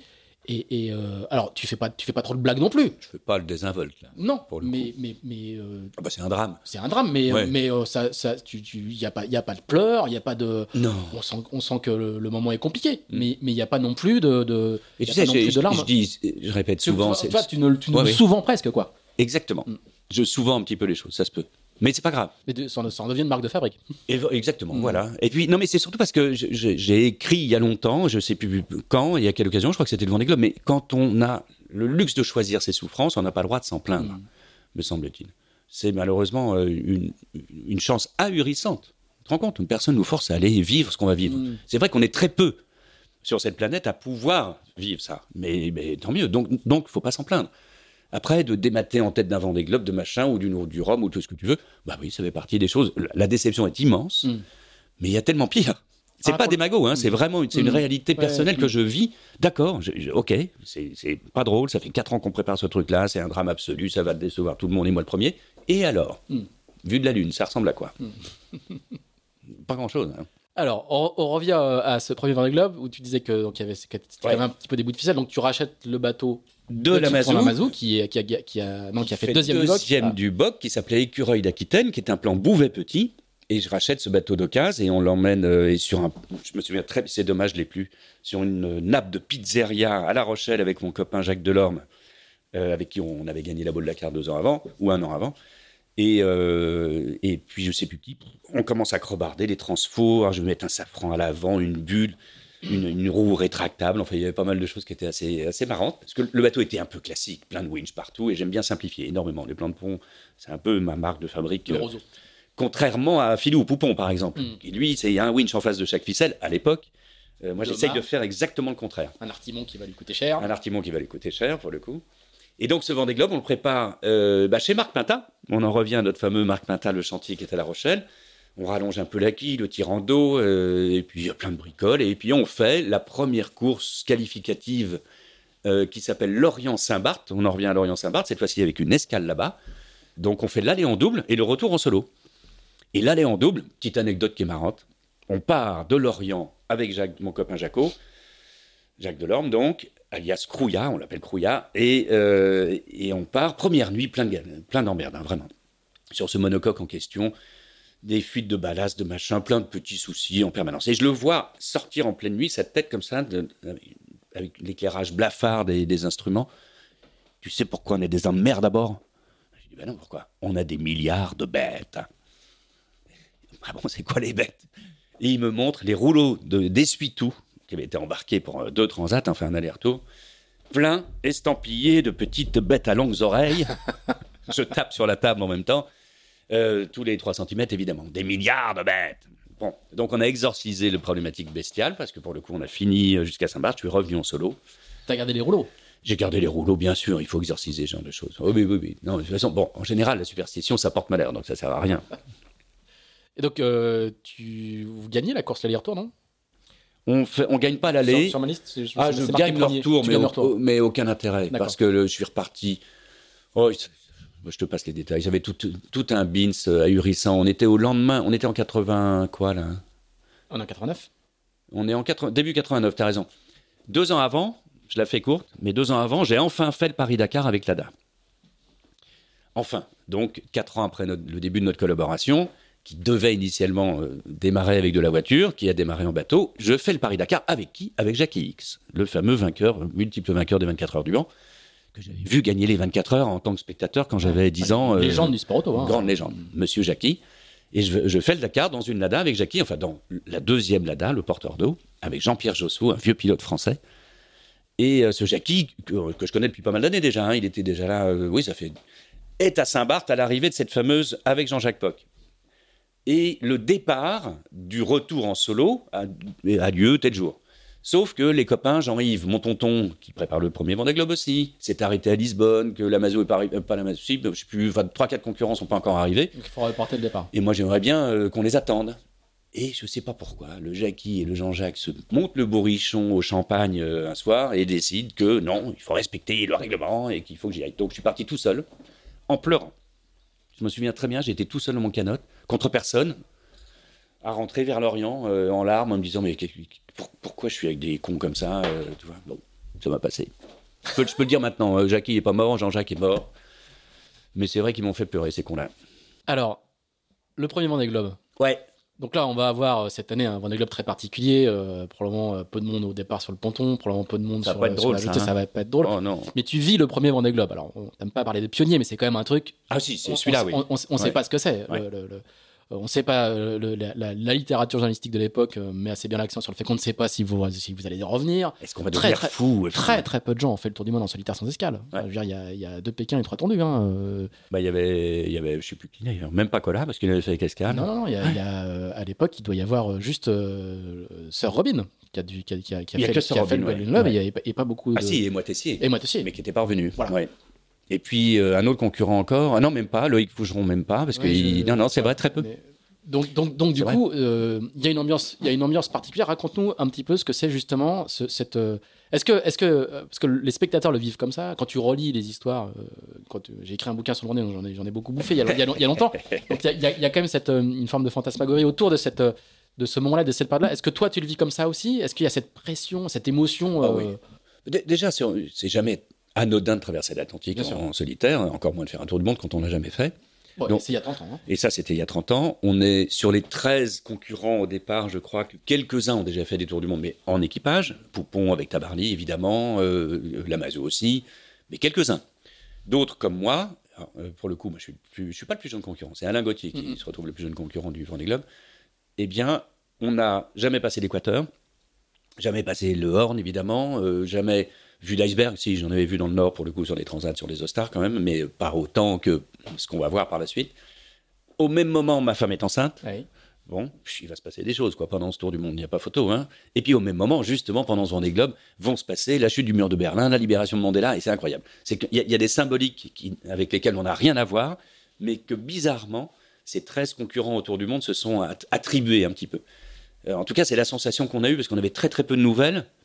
Et c'est ça ce qui est bien. Ce qui est bien quand on a peu de nouvelles, on n'a que les bonnes ou que les, fortes. Mm. Et le, PC nous envoyait en BLU quelques nouvelles. Ouais, le mur on rappelle juste euh, aux, plus jeunes de nos auditeurs que c'est pas du tout le monde connecté d'aujourd'hui. Quoi, hein. Ah non, euh, non. Et heureusement.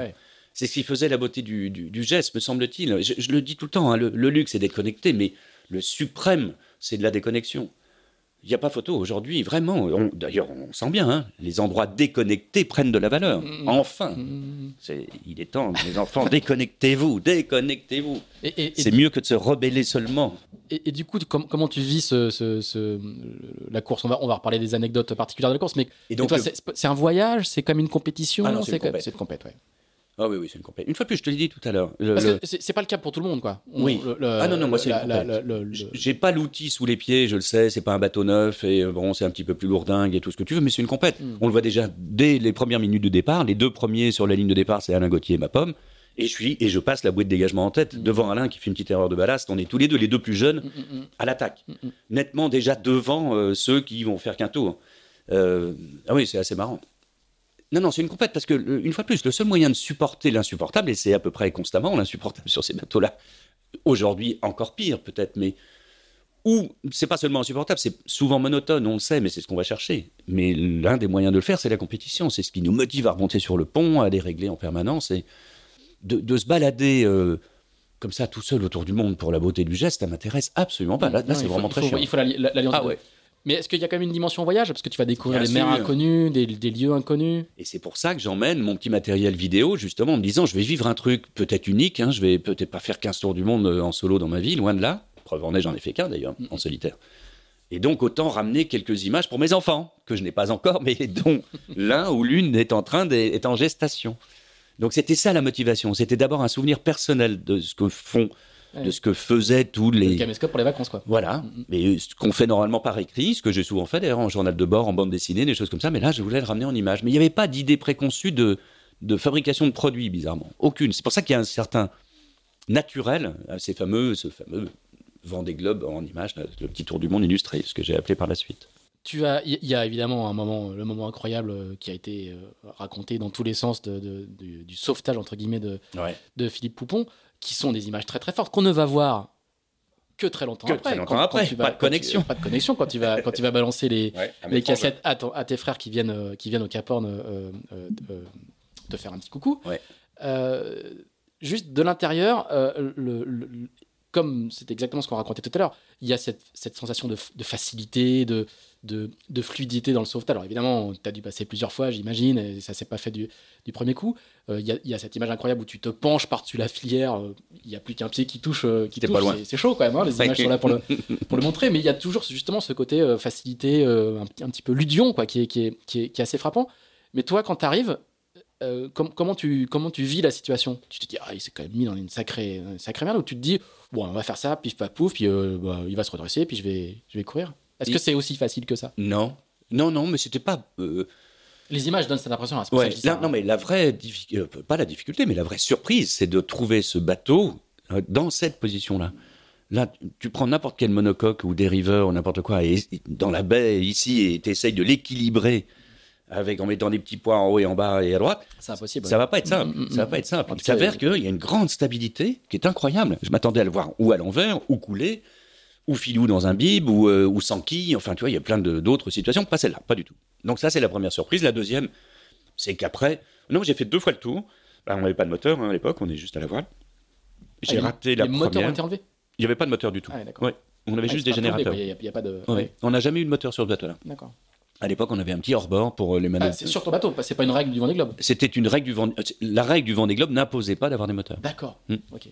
Enfin, d'avoir des hélices. Des hélices Et après, euh, n'imposez pas non plus d'avoir des moteurs. Hein. Si, si, les panneaux solaires de l'époque avaient suffi, euh, ce qui était le cas, on en avait déjà. On avait mmh. déjà deux panneaux, des éoliennes énormes, enfin des trucs de l'époque, mais et les hydrogénérateurs qui existaient déjà. Euh, toujours est-il que oui, deux manœuvres, tac, tac, tac, je récupère le bout.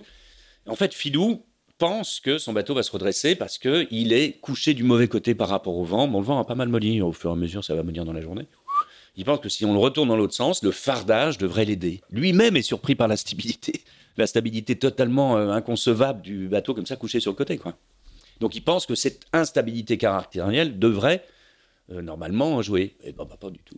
Et en fait, c'est moi qui vais lui suggérer d'enlever l'artimon. Il y avait, ça avait dû lui passer par la tête, mais en fait, il a eu très très peur, le philo. Parce qu'il a essayé depuis. Ça fait 24 heures qu'il est comme ça, Mm. une vingtaine d'heures. Moi, je suis beaucoup plus nord que lui. Le temps d'y arriver. En plus, il y avait, il y avait baston. J'ai eu des problèmes dans le gréement. C'est comme ça que j'ai réussi à le repérer, d'ailleurs, parce que j'étais là-haut. Euh, et Hey, c'est pas, c'est parce que tu montes en tête de mât que tu le. je monte en tête de mat 2-3 heures avant d'arriver sur sa position. La dernière position connue, elle date d'il y a 24 heures. On l'a en BLU seulement, en radio. Donc ça peut dériver, bouger, machin. Et, euh, et en fait, je monte réparer un baoban, un D2, je pense. C'est assez haut, deuxième étage de barre de flèche. Qui, un petit ridoir qui était ouvert. Ding, ding, ding, ding. Avant de virer, ou d'empanner d'ailleurs, je crois. Parce que sinon, je sais que le mât risque de tomber. Mhm. Et de là-haut, je vois un truc lumineux dans, mon, dans le coin d'un regard, sous un nuage là-bas, à au moins une dizaine de milles. Et c'était l'aile, le bout de l'aile d'un avion sud-africain qui faisait sa dernière rotation Ah oui. au-dessus de la position, évidemment. Et j'étais pas du tout là où il fallait d'ailleurs. hein. Je l'aurais peut-être pas trouvé aussi facilement. Pop Coup de bol. Alors j'ai fini ma petite réparation, redescendu, j'étais un peu crevé. Et je suis arrivé sur zone. Et après, donc, voilà, suggestion de on enlève l'artimon. Ce qu'il a fait. Et puis après, c'est bon. Et en Mm. fait, bon, la leçon de cette histoire, elle est intéressante, c'était ça. Et heureusement que j'en ai tiré une petite morale sans le savoir. Je l'ai su par la suite, que cette morale m'avait un peu sauvé. Mais de voir Philippe Poupon, le favori, ou l'un des favoris de cette course, C'est le, grand marin de l'époque. c'est le grand marin à l'époque, il a gagné Rome, le machin, le bidule, euh, il gagne le Rome euh, bah, l'année d'avant, justement, euh, ou, ou trois ans avant. pour le coup, c'est l'inspirateur de- d'une génération de marins qui sont dans la perf, Il a un bateau super bien préparé, il a tout ce que tu veux, il a une expérience incomparable. Et donc, de le voir dans cet état-là à l'entrée de l'enfer, ça m'a sauvé, en Mm. fait. C'est tout simplement de se dire, bah, attention, on va arriver dans un endroit qui va être euh, dramatique. Donc, je pense que l'attaque un peu régate du, du début jusqu'au Jusqu'à l'entrée de l'Indien. jusqu'à l'entrée de l'Indien, bah, c'était une chose. Lui, il m'a calmé un petit peu. Mode survie pendant tout le tour et re-attaque euh, à partir du Horn. Et c'était Atlantique. marrant. Et c'était une bonne gestion à l'époque. C'était l'un des moyens de pouvoir sauver sa peau dans le sud quand même. À l'époque, on n'avait pas de limite sud. On est dans les icebergs avec mon copain Jean-Luc Vandened. On est vraiment, très- lui particulièrement, lui, il fait demi-tour carrément, Ouais. tellement il y a de la glace autour de lui. Moi, j'en vois euh, plein, plein, plein. Je me demande vraiment ce qu'on fout là. C'est fascinant. Mes souvenirs extraordinaires, en fait. Extraordinaires, parce que c'est normal. Quand on se sort de situations un peu bizarres, Mais, mais du coup, par exemple, aujourd'hui, euh, c'est- totalement inconcevable. En tout cas, le, le niveau de risque euh, n'est plus accepté, y compris par les coureurs. Tu vois, tout à l'heure, tu parlais de, du, du fait que justement, euh, les niveaux de risque baissaient et, et on était dans une société qui, qui, qui tendait Alors, à... le risque augmente avec la vitesse, clairement. Ouais. Le- Là, il n'y a pas photo et les bateaux vont trois fois plus vite. Donc, évidemment, Mhm. le, le choc, l'énergie cinétique, ne serait-ce que ça, est nettement supérieure. Euh, et au carré, en plus. Donc, euh, mais, mais par contre, le- il est vrai que les parcours sont. On est un peu plus. Les routages amènent tout le monde au même endroit et ainsi de suite. mhm. C'est un petit peu plus panurgé, si je peux m'exprimer ainsi. Oui, mais au-delà de ça, le- la, la- la- la perception des marins d'aujourd'hui d'aller dans des, dans, des, dans des champs d'iceberg, Ah bah, euh, personne n'irait. personne n'irait, Non, non, non, personne. Ouais, ouais. personne. Et c'est normal d'ailleurs, faut Mm. pas, hein, faut, faut, faut, faut pas. Mais là, c'était super. Le fait de les, découvrir, moi je me souviens très bien quand je l'ai vu. Alors, Une fois plus, c'était pas les premiers icebergs. J'en ai vu quelques-uns dans le nord, près de Terre-Neuve, pendant les Ostars 84 et 8 mai. Mais euh, là, ce qui était génial, c'est que je suis. À l'époque, le plan de pont, j'ai un petit cockpit au pied de mât, en plein milieu, à l'extérieur évidemment. Cockpit de Driss au pied de mât, totalement exposé évidemment. Et euh, je suis en train de prendre un riz ou de renvoyer à la grand voile comme ça à Année. Et c'est vrai que quand on est sur un bateau au long cours, au large, et même quand on fait de la croisière, on s'en aperçoit parfois, on ne regarde que, on regarde pas la mer. Quand on est sur un bateau, tu connais ça aussi. Mhm. On regarde que son environnement proche, le plan de pont, la prochaine vague qui va arriver, les embruns, mais on a un champ de vision assez restreint, Restreint. comme dans une voiture. On regarde pas le paysage quand on conduit, on regarde euh, là où ça va arriver. Et de temps en temps, je sais qu'à bord, je me surprends à relever la tête et à ah bah tiens, je vais regarder la mer. Ce qui est un, un- une manière de regarder les choses qui est très différente. Bon là, boum boum boum, je suis en train de hanner sur ma petite, mon petit winch, mon petit bidule, et puis je vois un éclat lumineux sous la baume, dis donc. Comme ça, sous le vent, on est bâbord à mieux. Une sorte de lueur. Et là, par le travers, il y avait une montagne de glace, mais à un demi-mille. Oh merde. Par le travers, ça veut dire que un demi-mille plus décalé, j'étais déjà dedans. Oh, et là, donc, je regarde la mer, c'est le cas de dire, en disant, dis donc, il est peut-être pas tout seul. Hop, à gauche, un tabulaire qui fait un demi-mille, euh, qui était à 2-3 000, très loin, énorme. Oh, j'y suis. Et là, c'est comme quand tu rentres dans une forêt, dans la forêt de Sequoia euh, à Yellowstone, là, ou du moins aux États-Unis, où, où tu rentres dans, dans, une, dans la vallée des géants, en fait. C'est un peu, un- ça fait très Game of Thrones le truc, où ça fait très, c'est génial. Tu arrives dans un endroit où ils sont là. Ils- sont sacrés, ils bougent pas. Il y a une lenteur ahurissante, il y a une puissance dingue. Et il faut passer sans les réveiller, quoi. Tu vois, c'est un peu l'ambiance. euh, oh. Et là, il faut faire gaffe. Et puis la nuit tombe, et tu sais que les géants sont partout. Mm. Mais détecter. Alors, est-ce qu'on peut les détecter au radar, pas au radar? De temps en temps, je me dis oui, peut-être. Et puis après, il y a les fameux growlers, ces petits morceaux qui flottent, euh, grands comme la table, mais qui peuvent te détruire un bateau. Il y a- il y, a plus de fascination que de, que de trouille. Oui, bah, il est deux. Mm. Bah, le- la, la- la peur, c'est une fascination Ouais, euh, ça- non ça contrôlée. hein. fascination, bien Ouais, sûr. ouais. Mm, mm. Donc forcément, qu'est-ce qu'on fait là? Moi, je sais que je suis mort de trouille. hein. Je sais que je le filme là pour le coup. Non, je- là, je me dis, mais qu'est-ce qu'on fait là? Est-ce Ah oui, que c'est sérieux quoi? Est-ce Mm. que à quoi ça sert? C'est la roulette russe. Au sens littéral du terme. Ah ouais, et on ne sait pas combien il y a de balles dans, dans le barillet, dans le machin. Ouais, vraiment, parce que.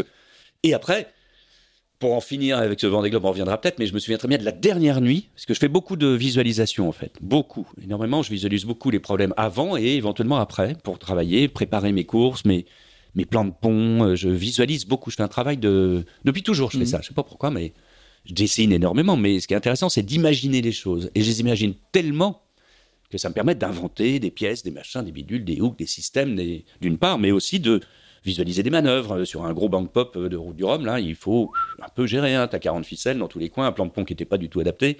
Donc il faut visualiser. Et bien cette visualisation à l'extrême, je me souviens, on est la dernière nuit de ce tout premier Vendée Globe. Je suis à donc quelques centaines de milles d'ici de- de- des Sables d'Olonne. L'Amazou est arrivé il y a une douzaine d'heures. Tu écoutes, tu te filmes en train d'écouter son arrivée. Je me filme et j'écoute en grande zone Gérard Fusy sur Europe 1 qui, euh, qui fait le commentaire en direct de, de Titouan, ouais, de l'arrivée, ce qui était sublime. Il a fait une course euh, idéale. hein. Et là, je sais pas pourquoi dans mon petit duvet, c'est pas un cauchemar, hein, c'est une visualisation. Je me dis, tiens, ben, on est passé quand même par des, des trucs incroyables. Le- le- L'équateur, le, machin, le Cap Horn, Filou, euh, ça y est, j'arrive. Après 110 jours de boulot, 111 ou 110, Mhm. c'était long hein, à l'époque. C'est- marrant, c'est un peu comme dans les choses de la vie. Le, le film avec Piccoli, tu vois, tu fais un petit flashback sur tout ce qui est arrivé. Et je me visualise le nez dans un iceberg. Le bateau s'explose sur un iceberg, c'est donc une falaise de glace, coule au pic, à, pic de, de l'iceberg. Je me retrouve avec un opinel dans la main en guise de piolet, et j'essaye de monter sur l'iceberg. Voilà. Eh ben, j'en ai eu des sueurs froides. Ah oui, Les vrais. quoi. Ouais, mais les vrais. Je me souviens très bien de la sensation. Je me disais, mais dingue, c'était tellement bien visualisé, c'était de la 3D avant l'heure. Super. Donc, euh, non, non, ça fout les chocottes. Et, et com- comment tu vis euh, l'arrivée? Parce que c'est le moment, c'est une récompense pour tous les marins qui font, qui font le tour, et, et même pour ceux qui y assistent. hein, euh, il n'y a pas beaucoup de courses où il y a une émotion euh, Ah palpable à ce ouais. point-là, y compris pour les spectateurs. Ouais, Je- le départ et l'arrivée d'ailleurs. voilà, mais j'ai- bon, j'étais trop jeune pour faire cette arrivée-là, mais, Ouais. mais je- j'en ai fait 4 ou 5. c'est dingue. hein. Un marin qui rentre d'un tour du monde, il y a une charge symbolique très très forte. Il y a beaucoup, beaucoup, beaucoup d'émotions. Bah, le, premier, une fois de plus, c'était peut-être un peu euh, plus symbolique que les autres, mais enfin, ça reste, c'est- c'est loin d'être anodin de faire un tour du monde une fois de plus. Mais bah oui, il y a des Champs Élysées euh, plus ou moins établis là-bas, enfin du moins ces fameuses jetées de, de la chaume et des sables, c'est idéal pour ce genre de truc. T'as le temps de de te poser doucement. C'est assez marrant parce que la mer se calme au fur et à mesure. C'est pas brutal comme une entrée dans un. T'arrives dans- pour une fois dans un truc qui va être calme. C'est ça le plus surprenant. Après une grande durée en mer, en fait, c'est avant tout, c'est la petite dichotomie entre le calme, enfin, de l'eau. Mm. Il n'y a plus ce bruit-là et le bruit ambiant qui commence à s'élever. Et euh, mais alors, le premier Vendée Globe, il avait quand même une particularité, c'est d'être très long, évidemment, et d'arriver. Une transat, t'as pas le temps de te déshabituer Mm. aux vicissitudes terriennes et tout ça. Ah même- si, là t'es à, à plus de 3 mois. Hein. Mais T'es quasi à 4 quoi. hein. sur- une transat, globalement, tu peux être un peu décalé dans l'horloge, mais enfin, tu es assez proche des événements, tu es assez proche du truc. t'es- Alors qu'un tour du monde, on était totalement décalé, Mm. à part ces quelques grands événements qui ont eu lieu. Mais ça. Ce qui veut dire que je me souviens très bien d'une autre chose, la veille ou le- l'avant-veille, quand on commence à recevoir les grandes ondes, quand on Ouais. est en mer, il y avait le fameux congrès du PS à Rennes. Donc en gros, tu retombes dans la civilisation avec les commentaires du congrès du Ah, PS faut- à Rennes. Il faut expliquer un petit peu ce que c'était. C'est le congrès où le PS va se déchirer euh, massivement entre euh, Fabusien Fabius, et. Jospin Voilà. ou je ne sais trop qui. Enfin, et c'était d'une sorte de, de Mais j'étais atterré. Hmm. Là, là, euh, tu vois le. Oh merde, c'est ça. T'as envie de faire demi-tour comme Voilà, c'est quoi. ça, Tu vois, tout de suite, tu te dis non, c'est pas possible. Ce monde est fou. Et les médias euh, mettant autant de. de... Oh, putain. Donc, déjà, socialiste, c'est compliqué, mais là, à ce moment-là, c'était. Oh là, oh les cons. Donc, tu te dis, je fais demi-tour ou pas Non, j'y vais. Allez, on y va. Et puis, bizarrement, quelques jours plus tard, t'étais rien, comme les autres. Tu redeviens très vite La capacité d'adaptation. est- dans la vulgarité terrienne très très vite. Alors qu'il y a une sorte de, on a l'impression de faire partie d'un monde un peu différent, d'être, tu vois, des sortes de chevaliers blancs euh, Hmm. qui ne servent à rien du tout, mais hormis à, à faire avancer un peu l'inutile, tu vois le truc. Alors que là, quand tu arrives à terre, bah, t'es qu'un terrien comme tout le monde. Bon, peut-être t'es- quand tu rentres, t'es père de famille. Bah oui, pas et pas qu'un peu. En fait, juste après couper la ligne, avoir coupé la ligne d'arrivée au Sable d'Olonne, j'ai des copains des Sables qui me balancent avec le, le Zod de Filou qui est là, avec le, tout- et Filou est justement dans son zodiaque, et, euh, et d'autres copains qui me balancent une- un gros rouleau en carton dans lequel il y a une bouteille de boisson gazeuse qui me pète à la gueule d'ailleurs, et une immense photo de ma fille. Dingue, qui a une tête d'Iroquois, un truc incroyable. et que je ne vais voir que quelques heures plus tard, parce qu'il faut se plier au, Au protocole. au protocole, ouais, exactement. Voilà. Et qui a 30 ans aujourd'hui, donc. Elle a euh, un peu plus. 30, ouais. euh, 31. Ouais, 31. 31. Eh oui, Le temps passe. exactement, et tant mieux. Ce premier Vendée Globe aussi, dans l'esprit de beaucoup de marins qui le font, et dans l'esprit du public et des suiveurs, comme on dit, c'est normalement c'est le sommet d'une carrière. euh, Oh non non, mais pour beaucoup. Ah ouais Pour beaucoup. Ah non, non. Euh, euh, sauf que toi, t'es tout jeune. Pour toi, c'est une étape, une case de cocher, et on passe à la suite. Comment, com- comment, se, fait, euh, Ah oui, c'est une étape. comment se fait la transition? Il me semble que de- depuis tout petit, je, enfin pas depuis tout petit, non, c'est pas vrai, mais en tout cas, assez rapidement, je- on comprend une chose en matière de voile, il faut le comprendre, il faut le faire comprendre, c'est que ça n'est pas la taille des oreilles qui fait qu'on entend mieux, ça n'est pas la taille du bateau qui va faire, qui est comparable à un talent quelconque, c'est la beauté de ce sport mécanique voile, qui est unique en son genre dans ce domaine. C'est qu'on a des champions de Vendée Globe qui reviennent faire des Figaro, de Coupe de l'Amérique, de machin. On arrive à mélanger les gens, les Français particulièrement, c'est vrai. On est assez spécialistes de, du côté généraliste, Mm, mm, mm. d'ailleurs, justement. Et, et ça veut dire que je, je comprends aussi la différenciation qu'il y ait chez les acteurs potentiels ou les actrices de, de- en termes de bateau, de, qu'un Vendée Globe soit le projet d'une vie. Euh, mais, ou, ou toute leur vie pour ce projet-là. Mais pour moi, non, pas du tout. Mm. C'est juste, c'est même pas un point de passage. Ça fait partie du paysage disponible. Et, et comme tu disais, depuis longtemps, j'ai toujours envie de, de toucher à tout, d'essayer de comprendre un petit peu tout, d'essayer. Ce qui est le maître mot du solitaire, d'ailleurs, je dis souvent, un solitaire, il peut pas être bon partout, évidemment, mais il n'a pas le droit d'être mauvais quelque part. C'est ça tout le truc. Mm. C'est ça la gestion du solo. Donc, d'essayer de butiner un peu partout pour culturellement s'enrichir. Et... Ouais, c'est un, un, gros, un gros morceau de pollen pour le coup, quand même. Oui, mais c'est. Est-ce que, tu changes de statut après le- ce premier Vendée Globe? Euh, oui, ouais, oui, oui, oui, forcément. Quand même. Oui, oui, ah bah, arrive, pardon, je tape sur le micro. Euh, oui, alors on va faire un truc qui, on montre, on voit bien que le, le statut change, qu'on touche quelque chose de beaucoup plus grand public, c'est le cas de le dire, de beaucoup plus aventure, que le résultat importe peu, d'ailleurs. Ça, c'est aussi la beauté de ce sport assez bizarre et surtout de ces grandes euh, épopées, c'est que pour réussir, on n'est pas obligé de gagner.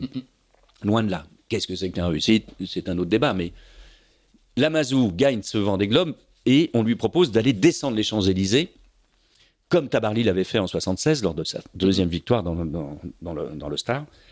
Euh, Gérard Fusy et toute la bande d'Europe proposent à Lamazou de descendre les champs. Symbolique, importante. hein. Ouais. Il refuse, le Titouan.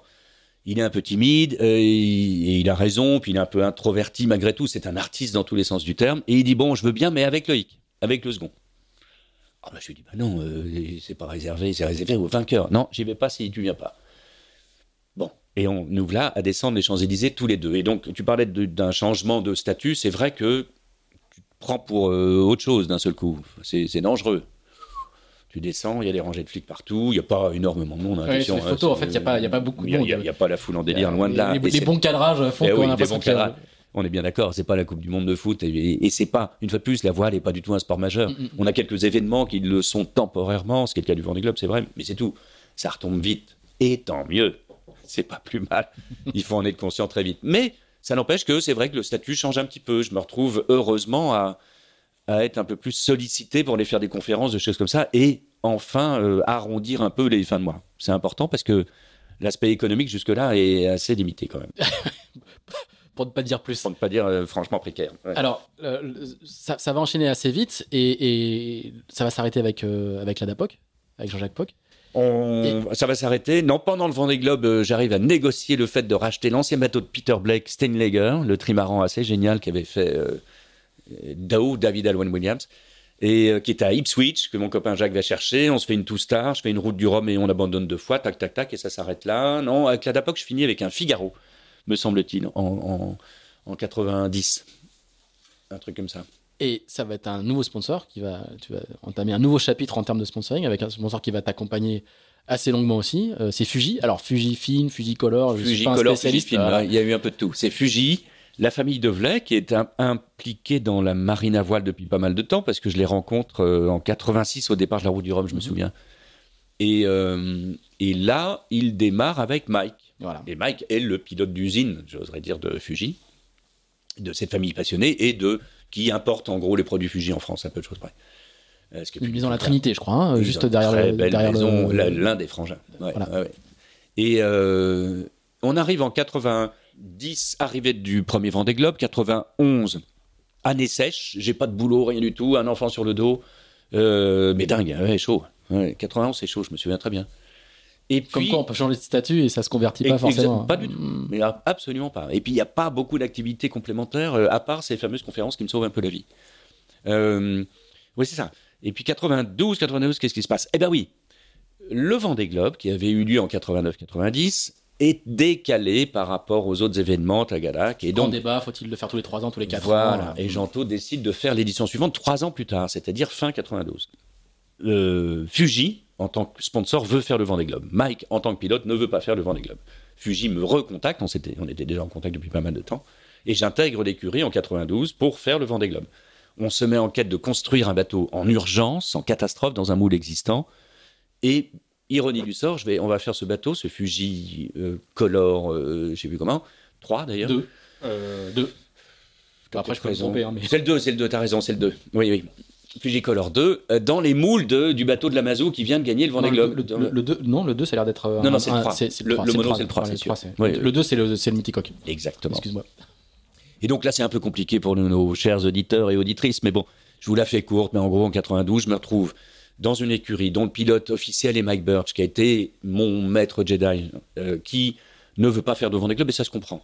Euh, son sponsor le veut, Tagadak. Entre-temps, au mouillage, à la Trinité, il y a ce fameux Fujicolor 2, trimaran Nigel Arens, magnifique. Euh, un 60 pieds hors mât, pas de Maël, mais enfin, en tout cas, euh, avec lequel Mike bah, n'arrive pas à, vraiment faire de, bons résultats, ni en Grand Prix, ni en quoi que ce soit. Donc c'est assez cornélien comme situation pour moi. C'est pas idéal, euh, d'autant plus que les gens de Fuji ne veulent pas que ce bateau soit utilisé, le trimaran, pendant que le monocoque est en construction. Je leur dis merde, eh oh, il y a l'Ostar, la Transat anglaise, là, on est en 92, c'est maintenant sur ce bateau-là qu'il faut le faire. Et je fais l'Ostar et je la gagne. Mhm. Zut. Ça n'améliore pas, paradoxalement, les relations avec Mike. Et c'est dommage, parce que ça, ça a toujours été... Avec Mike encore, ça se passe très bien, mais bon, tu sais, c'est comme les astres. Mhm. C'est souvent les satellites qui s'entrechoquent, quoi. Les astres eux-mêmes, ils sont assez loin. ah oui. Non, je veux pas dire que je suis Ah, astral, mais en tout cas... C'est parce que je ne rigolais pas pour ça. Ouais, C'était hein, pour l'image. Mais on la comprend bien. Tout à fait. Voilà. Eh ben, c'est à peu près la même chose. Et donc voilà, bah, peu importe. Toujours est-il que je me retrouve à gagner une transat en solo euh, pour la première fois, la, la fameuse transat anglaise en solitaire, sur ce fameux Fuji, qui deviendra avec lequel on va faire une, une évolution fascinante. Et puis parallèlement, on construit ce monocoque.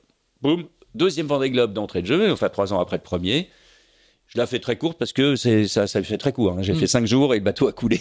Ou du moins, vas- du coup, tu vas avec la même envie, avec la même logique moins Moins. Non, du coup, je vois bien, c'est la première fois, je me retrouve euh, et patron d'une écurie, euh, et avec deux projets en même temps, un de multi, un de mono, euh, difficile à gérer. Il faut faire gaffe, faut pas avoir trop faim. Enfin, c'est même pas une question de faim là pour le coup. C'est, il faut pas avoir trop envie, mais je réponds à des obligations aussi. Mm. Et donc mal fait, mal fait, mal préparé. Euh, pour la première fois que je fais un bateau neuf en plus. C'est la première fois qu'on me donne la chance de le faire, mais pas assez de temps. Si tant est que ça soit une excuse. Euh, les erreurs faites, en tout cas structurellement, ne- ne- ne- a priori, ne viennent pas de moi, mais enfin, en tout cas, j'aime bien me sentir responsable de tout ce qui se passe, les bons comme les, mauvais- les mauvais moments. Bon, on enchaîne avec Fuji sur de belles années. Oui, là par contre, là, ça va être. Trop belle, euh, presque, Ça va être euh, une des, vraiment des, années incroyables. Parce que moi, du coup, j'ai, en, en- en bossant un petit peu, j'ai, tous les palmarès. Il n'y a quasiment que des places de premier, quoi. Quasiment. Et c'est un peu lassant. Euh, J'ai pas dit ça, hein, Si, mais- si, si, si, c'était pas très bien parce que justement, euh, Ah, tu veux dire qu'il n'y avait pas assez d'adversaires un, la notion de facilité, cette manière un peu Mm. désinvolte Mm, désinvolte de faire les choses alors qu'il y a un travail énorme. Mm.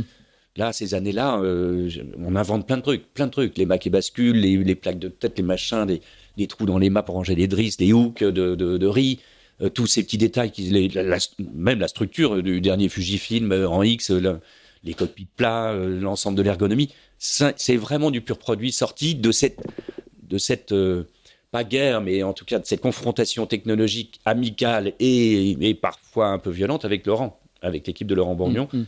parce qu'on est les deux leaders de, de cette flottille pendant jusqu'à l'arrivée du jeune Mozart, euh, de- de- du petit Franck, tu vois, avec qui on s'est bagarré aussi. Mais du coup, euh, juste pour le, pour le traduire, hein, c'est-à-dire que par exemple, sur le Tour de l'Europe, tu vas faire. C'est tous les deux ans en Ouais. équipage. Ah, on en a gagné pas tous. Quatre, ouais. quatre victoires consécutives. Ouais. Euh, t'as, je sais plus combien de titres de champion du monde Orma, parce qu'il y a un titre de champion du monde. Oui, champion du pouliguen, je disais à chaque fois. Ouais, mais bon, ils sont quand même là. Euh, Mm. Le nombre de grands prix euh, gagnés et. et, Il y en a eu pas mal. jamais. Ouais. Tu regagnes la, la Trinité anglaise en 96. Exactement. Encore. Donc, euh, c'est. Avec le euh, même bateau. Québec, Saint-Malo, les grands prix, etc. etc. Tu vois, ju- Juste, je te, je te montre, il y, a Il y en a premier, trop. Premier, premier, premier, Ouais, premier. ouais, ouais. Je suis obligé de mettre en rouge pour trouver un truc euh, particulier à raconter. Ben, en fait, oui, c'est vrai, c'est- assez paradoxal. euh, je vais pas dire qu'à vaincre sans péril, on pourrait triompher sans gloire, mais en tout cas, parce que les périls existaient, évidemment, Mhm. et, et la concurrence aussi. On parlait de, de- de gestes importants. Il fallait densifier cette flottille Yorma à l'époque, dans les années 90 jusqu'à 2000.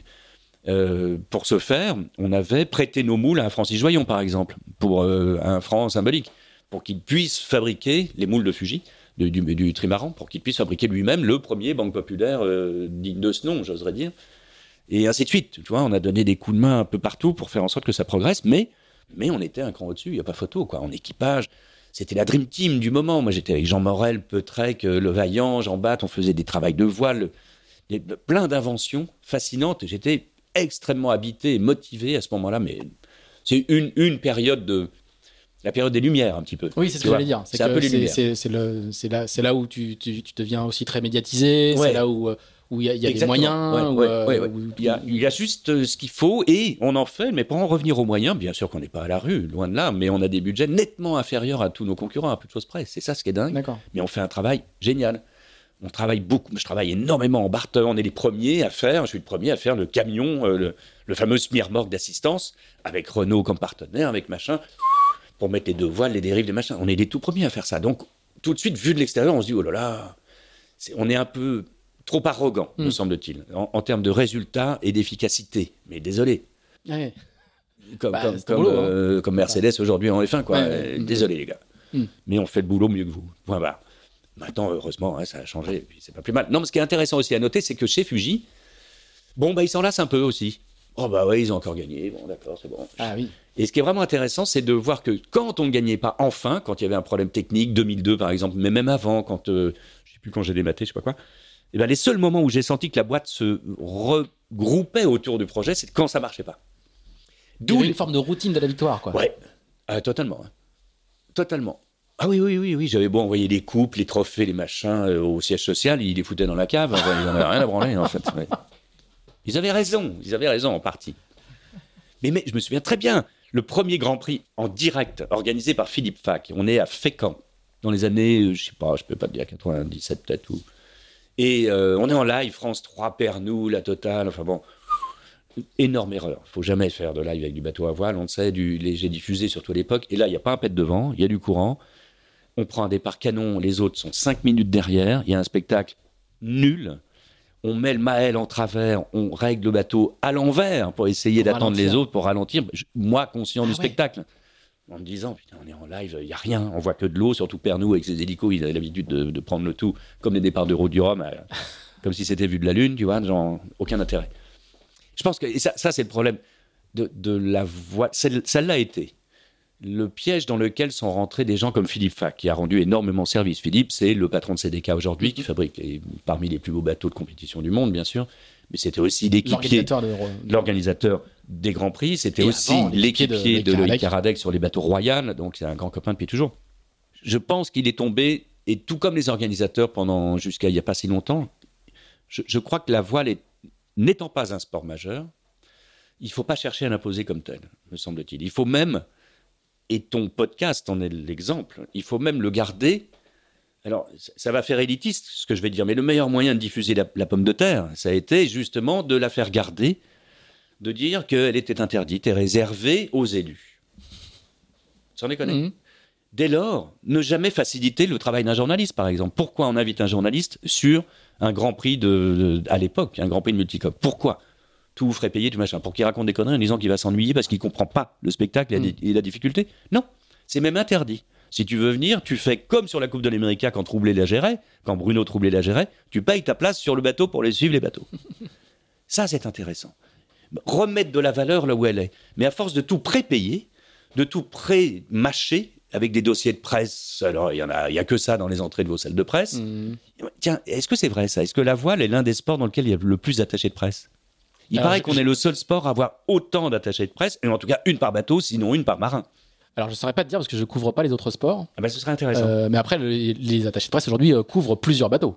oui, heureusement. Il n'y en a, il y en a pas une par bateau. Pour ouais. Ouais. Les agences Enfin, font pour, plusieurs. ou pour eux, hein, il n'y a pas que des filles hein, je- Ouais. ou des femmes, pardon. Mais, mais en tout cas, c'est un peu trop prémâché notre affaire. Ou ça l'a été euh, à, à cette époque où on voulait absolument vendre ce produit qui n'était pas intéressant. Hmm.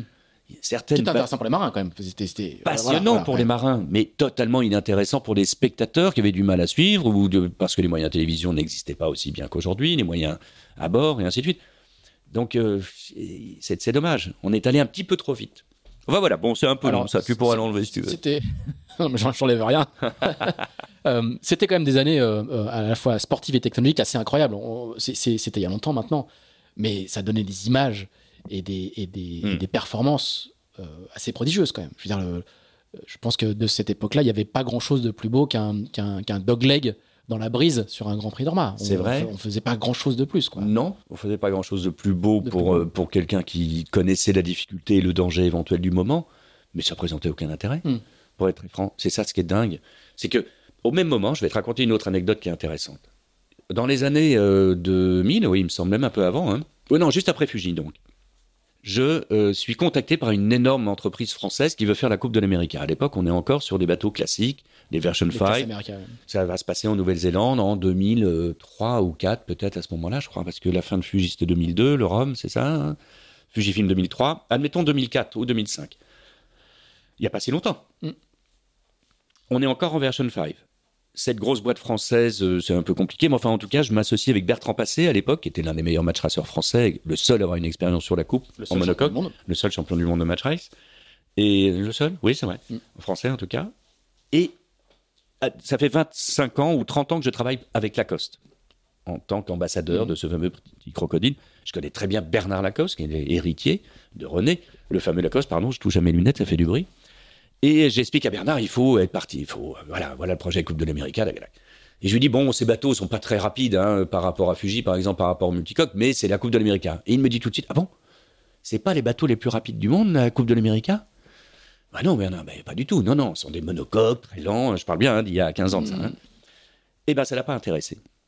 Mais ça l'a pas intéressé, mais ce qui est intéressant, c'est qu'il était convaincu que ces bateaux étaient les plus rapides. Pourquoi?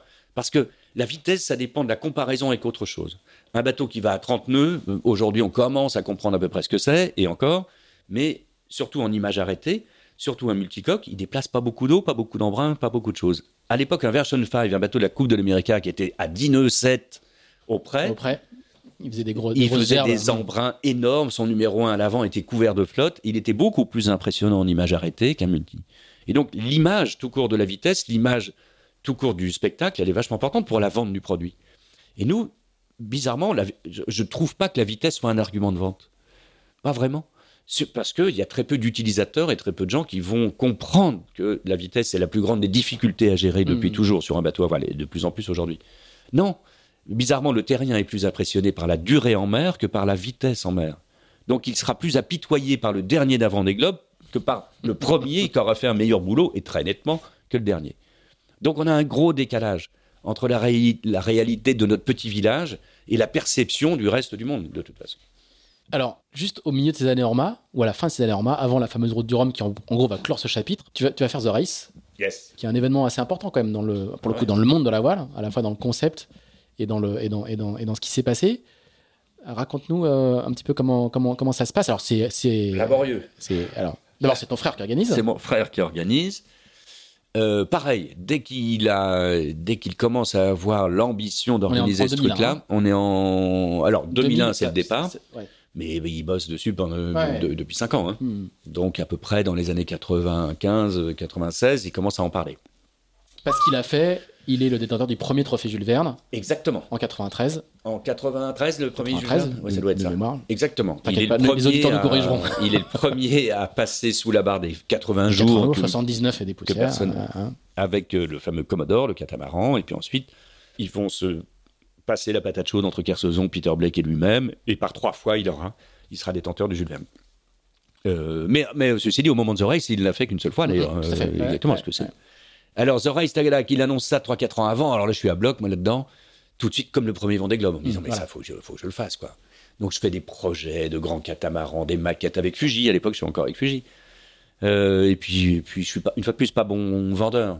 Tu vois, l'idée m'appartient même pas d'ailleurs, c'est Bruno qui la développe, on travaille un petit peu ensemble sur certains aspects. Et puis, et puis, et puis rien ne se passe. Sauf que Bruno, en organisant son, cette course, se dit, bien sûr, si je veux des concurrents, il faut quand même que je leur donne un coup de main. Donc il arrive à trouver un partenariat entre Disney machin, pour faire en sorte de construire trois gros catamarans identiques, dont l'un va devenir Club Med, qui va gagner avec euh, Grant Dalton, et un équipage moitié Frenchy, moitié autre chose un deuxième sur lequel il y avait personne, qu'il envisageait à un moment de skipper lui-même, et un troisième vendu à un Américain, Cam Lewis, qui deviendra Team Adventure, euh, qui est toujours malheureusement à Boston avec une étrave coupée depuis 15 ans. Et au dernier moment, il me confie la barre ou le, le projet de ce deuxième catamaran en construction, encore en finition à Vannes chez Multiplast. Au dernier moment, pendant ce temps-là, je suis encore Fuji. Pendant ce temps-là, on est en train de construire le nouveau Fujifilm, justement. Là, euh, bon, je passe tous les détails un peu, mais très compliqué des, une, une année, j'oserais dire, un peu complexe parce que Fuji, euh, c'est complet, c'est compliqué. On construit déjà un nouveau bateau. Ils comprennent pas que je m'intéresse à un autre projet, ce qui est un peu logique aussi dans leur tête. Bon, t'as- bon. Et donc, euh, on part euh, vraiment avec la bite et le couteau euh, de tout cet équipage. On est au départ de Barcelone avec une, une bonne bande. La plupart de, mes de mon équipage sont des impétrants comme je l'étais au départ d'un Vendée Globe. Euh, au dernier moment, j'emmène Yves Laudet en me disant il faut quand même un, Ouais, quand, on relit un petit peu des papiers sur cette époque-là, on, on est, on est embauché au cul du camion quand même. Ah oui, au cul du camion. Ouais. Au cul du camion. Yves, je l'appelle quelques semaines avant en disant Yves, j'ai un peu la truc en chavire, vaut mieux j'ai au moins confiance dans un barreur. Elena Caputo, une femme qui est la, la compagne de Skip Novak, le seule personne d'expérience qui m'est un peu imposé en co-skipper pour sauver ma place chez Fuji en gros parce que euh, enfin voilà c'était un peu compliqué. Un peu mais expérience fascinante. Voilà. Et, et sur, et sur l'eau, euh, Sur l'eau, on se débrouille. On fait un- malheureusement les premières les premières journées sont pas très efficaces et on perd tout de suite le contact avec Club Med malheureusement. Euh, et puis après, on se bagarre. On arrive. euh, c'est de la bagarre, c'est sympa, mais on n'a plus de voile, on n'a pas ces petits budgets, petits Mm. machins, petits, que, que de la démerde. Mais bon, une, une expérience intéressante, mais usante, avec beaucoup de sueur froide.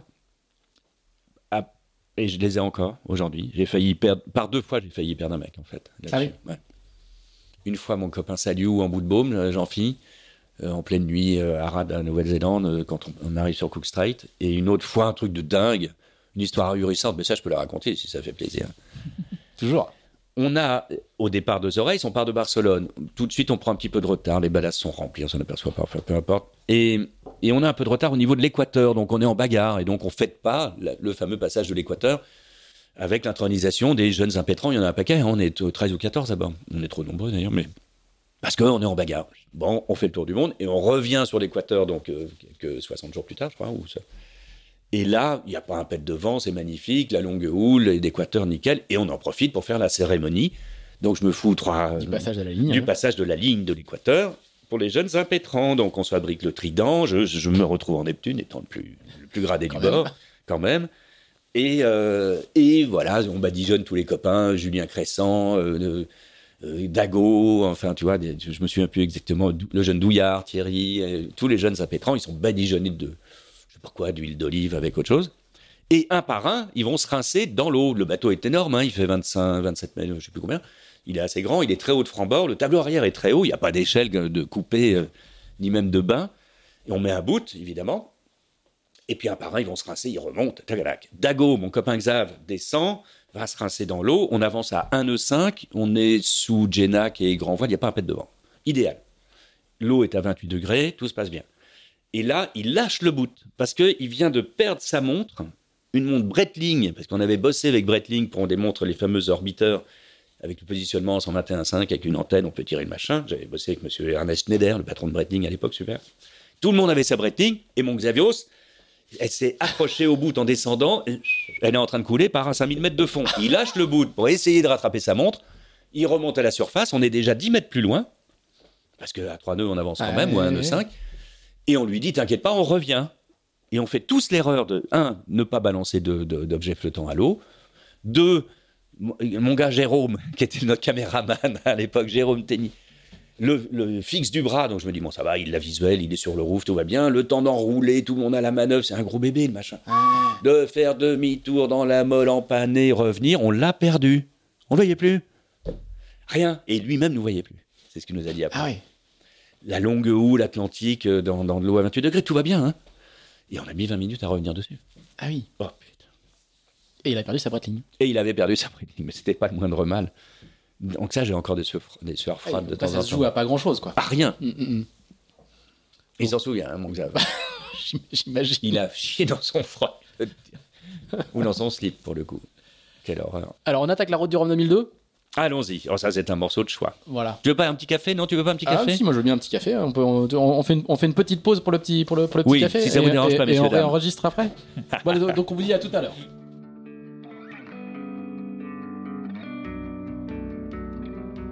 Voilà, l'occasion du petit café proposé par Loïc est trop belle pour ne pas la saisir et on va donc le laisser à la veille de cette fameuse route du Rhum pour mieux le retrouver la semaine prochaine pour évoquer les deux décennies suivantes de sa carrière, toujours aussi euh, passionnante à explorer.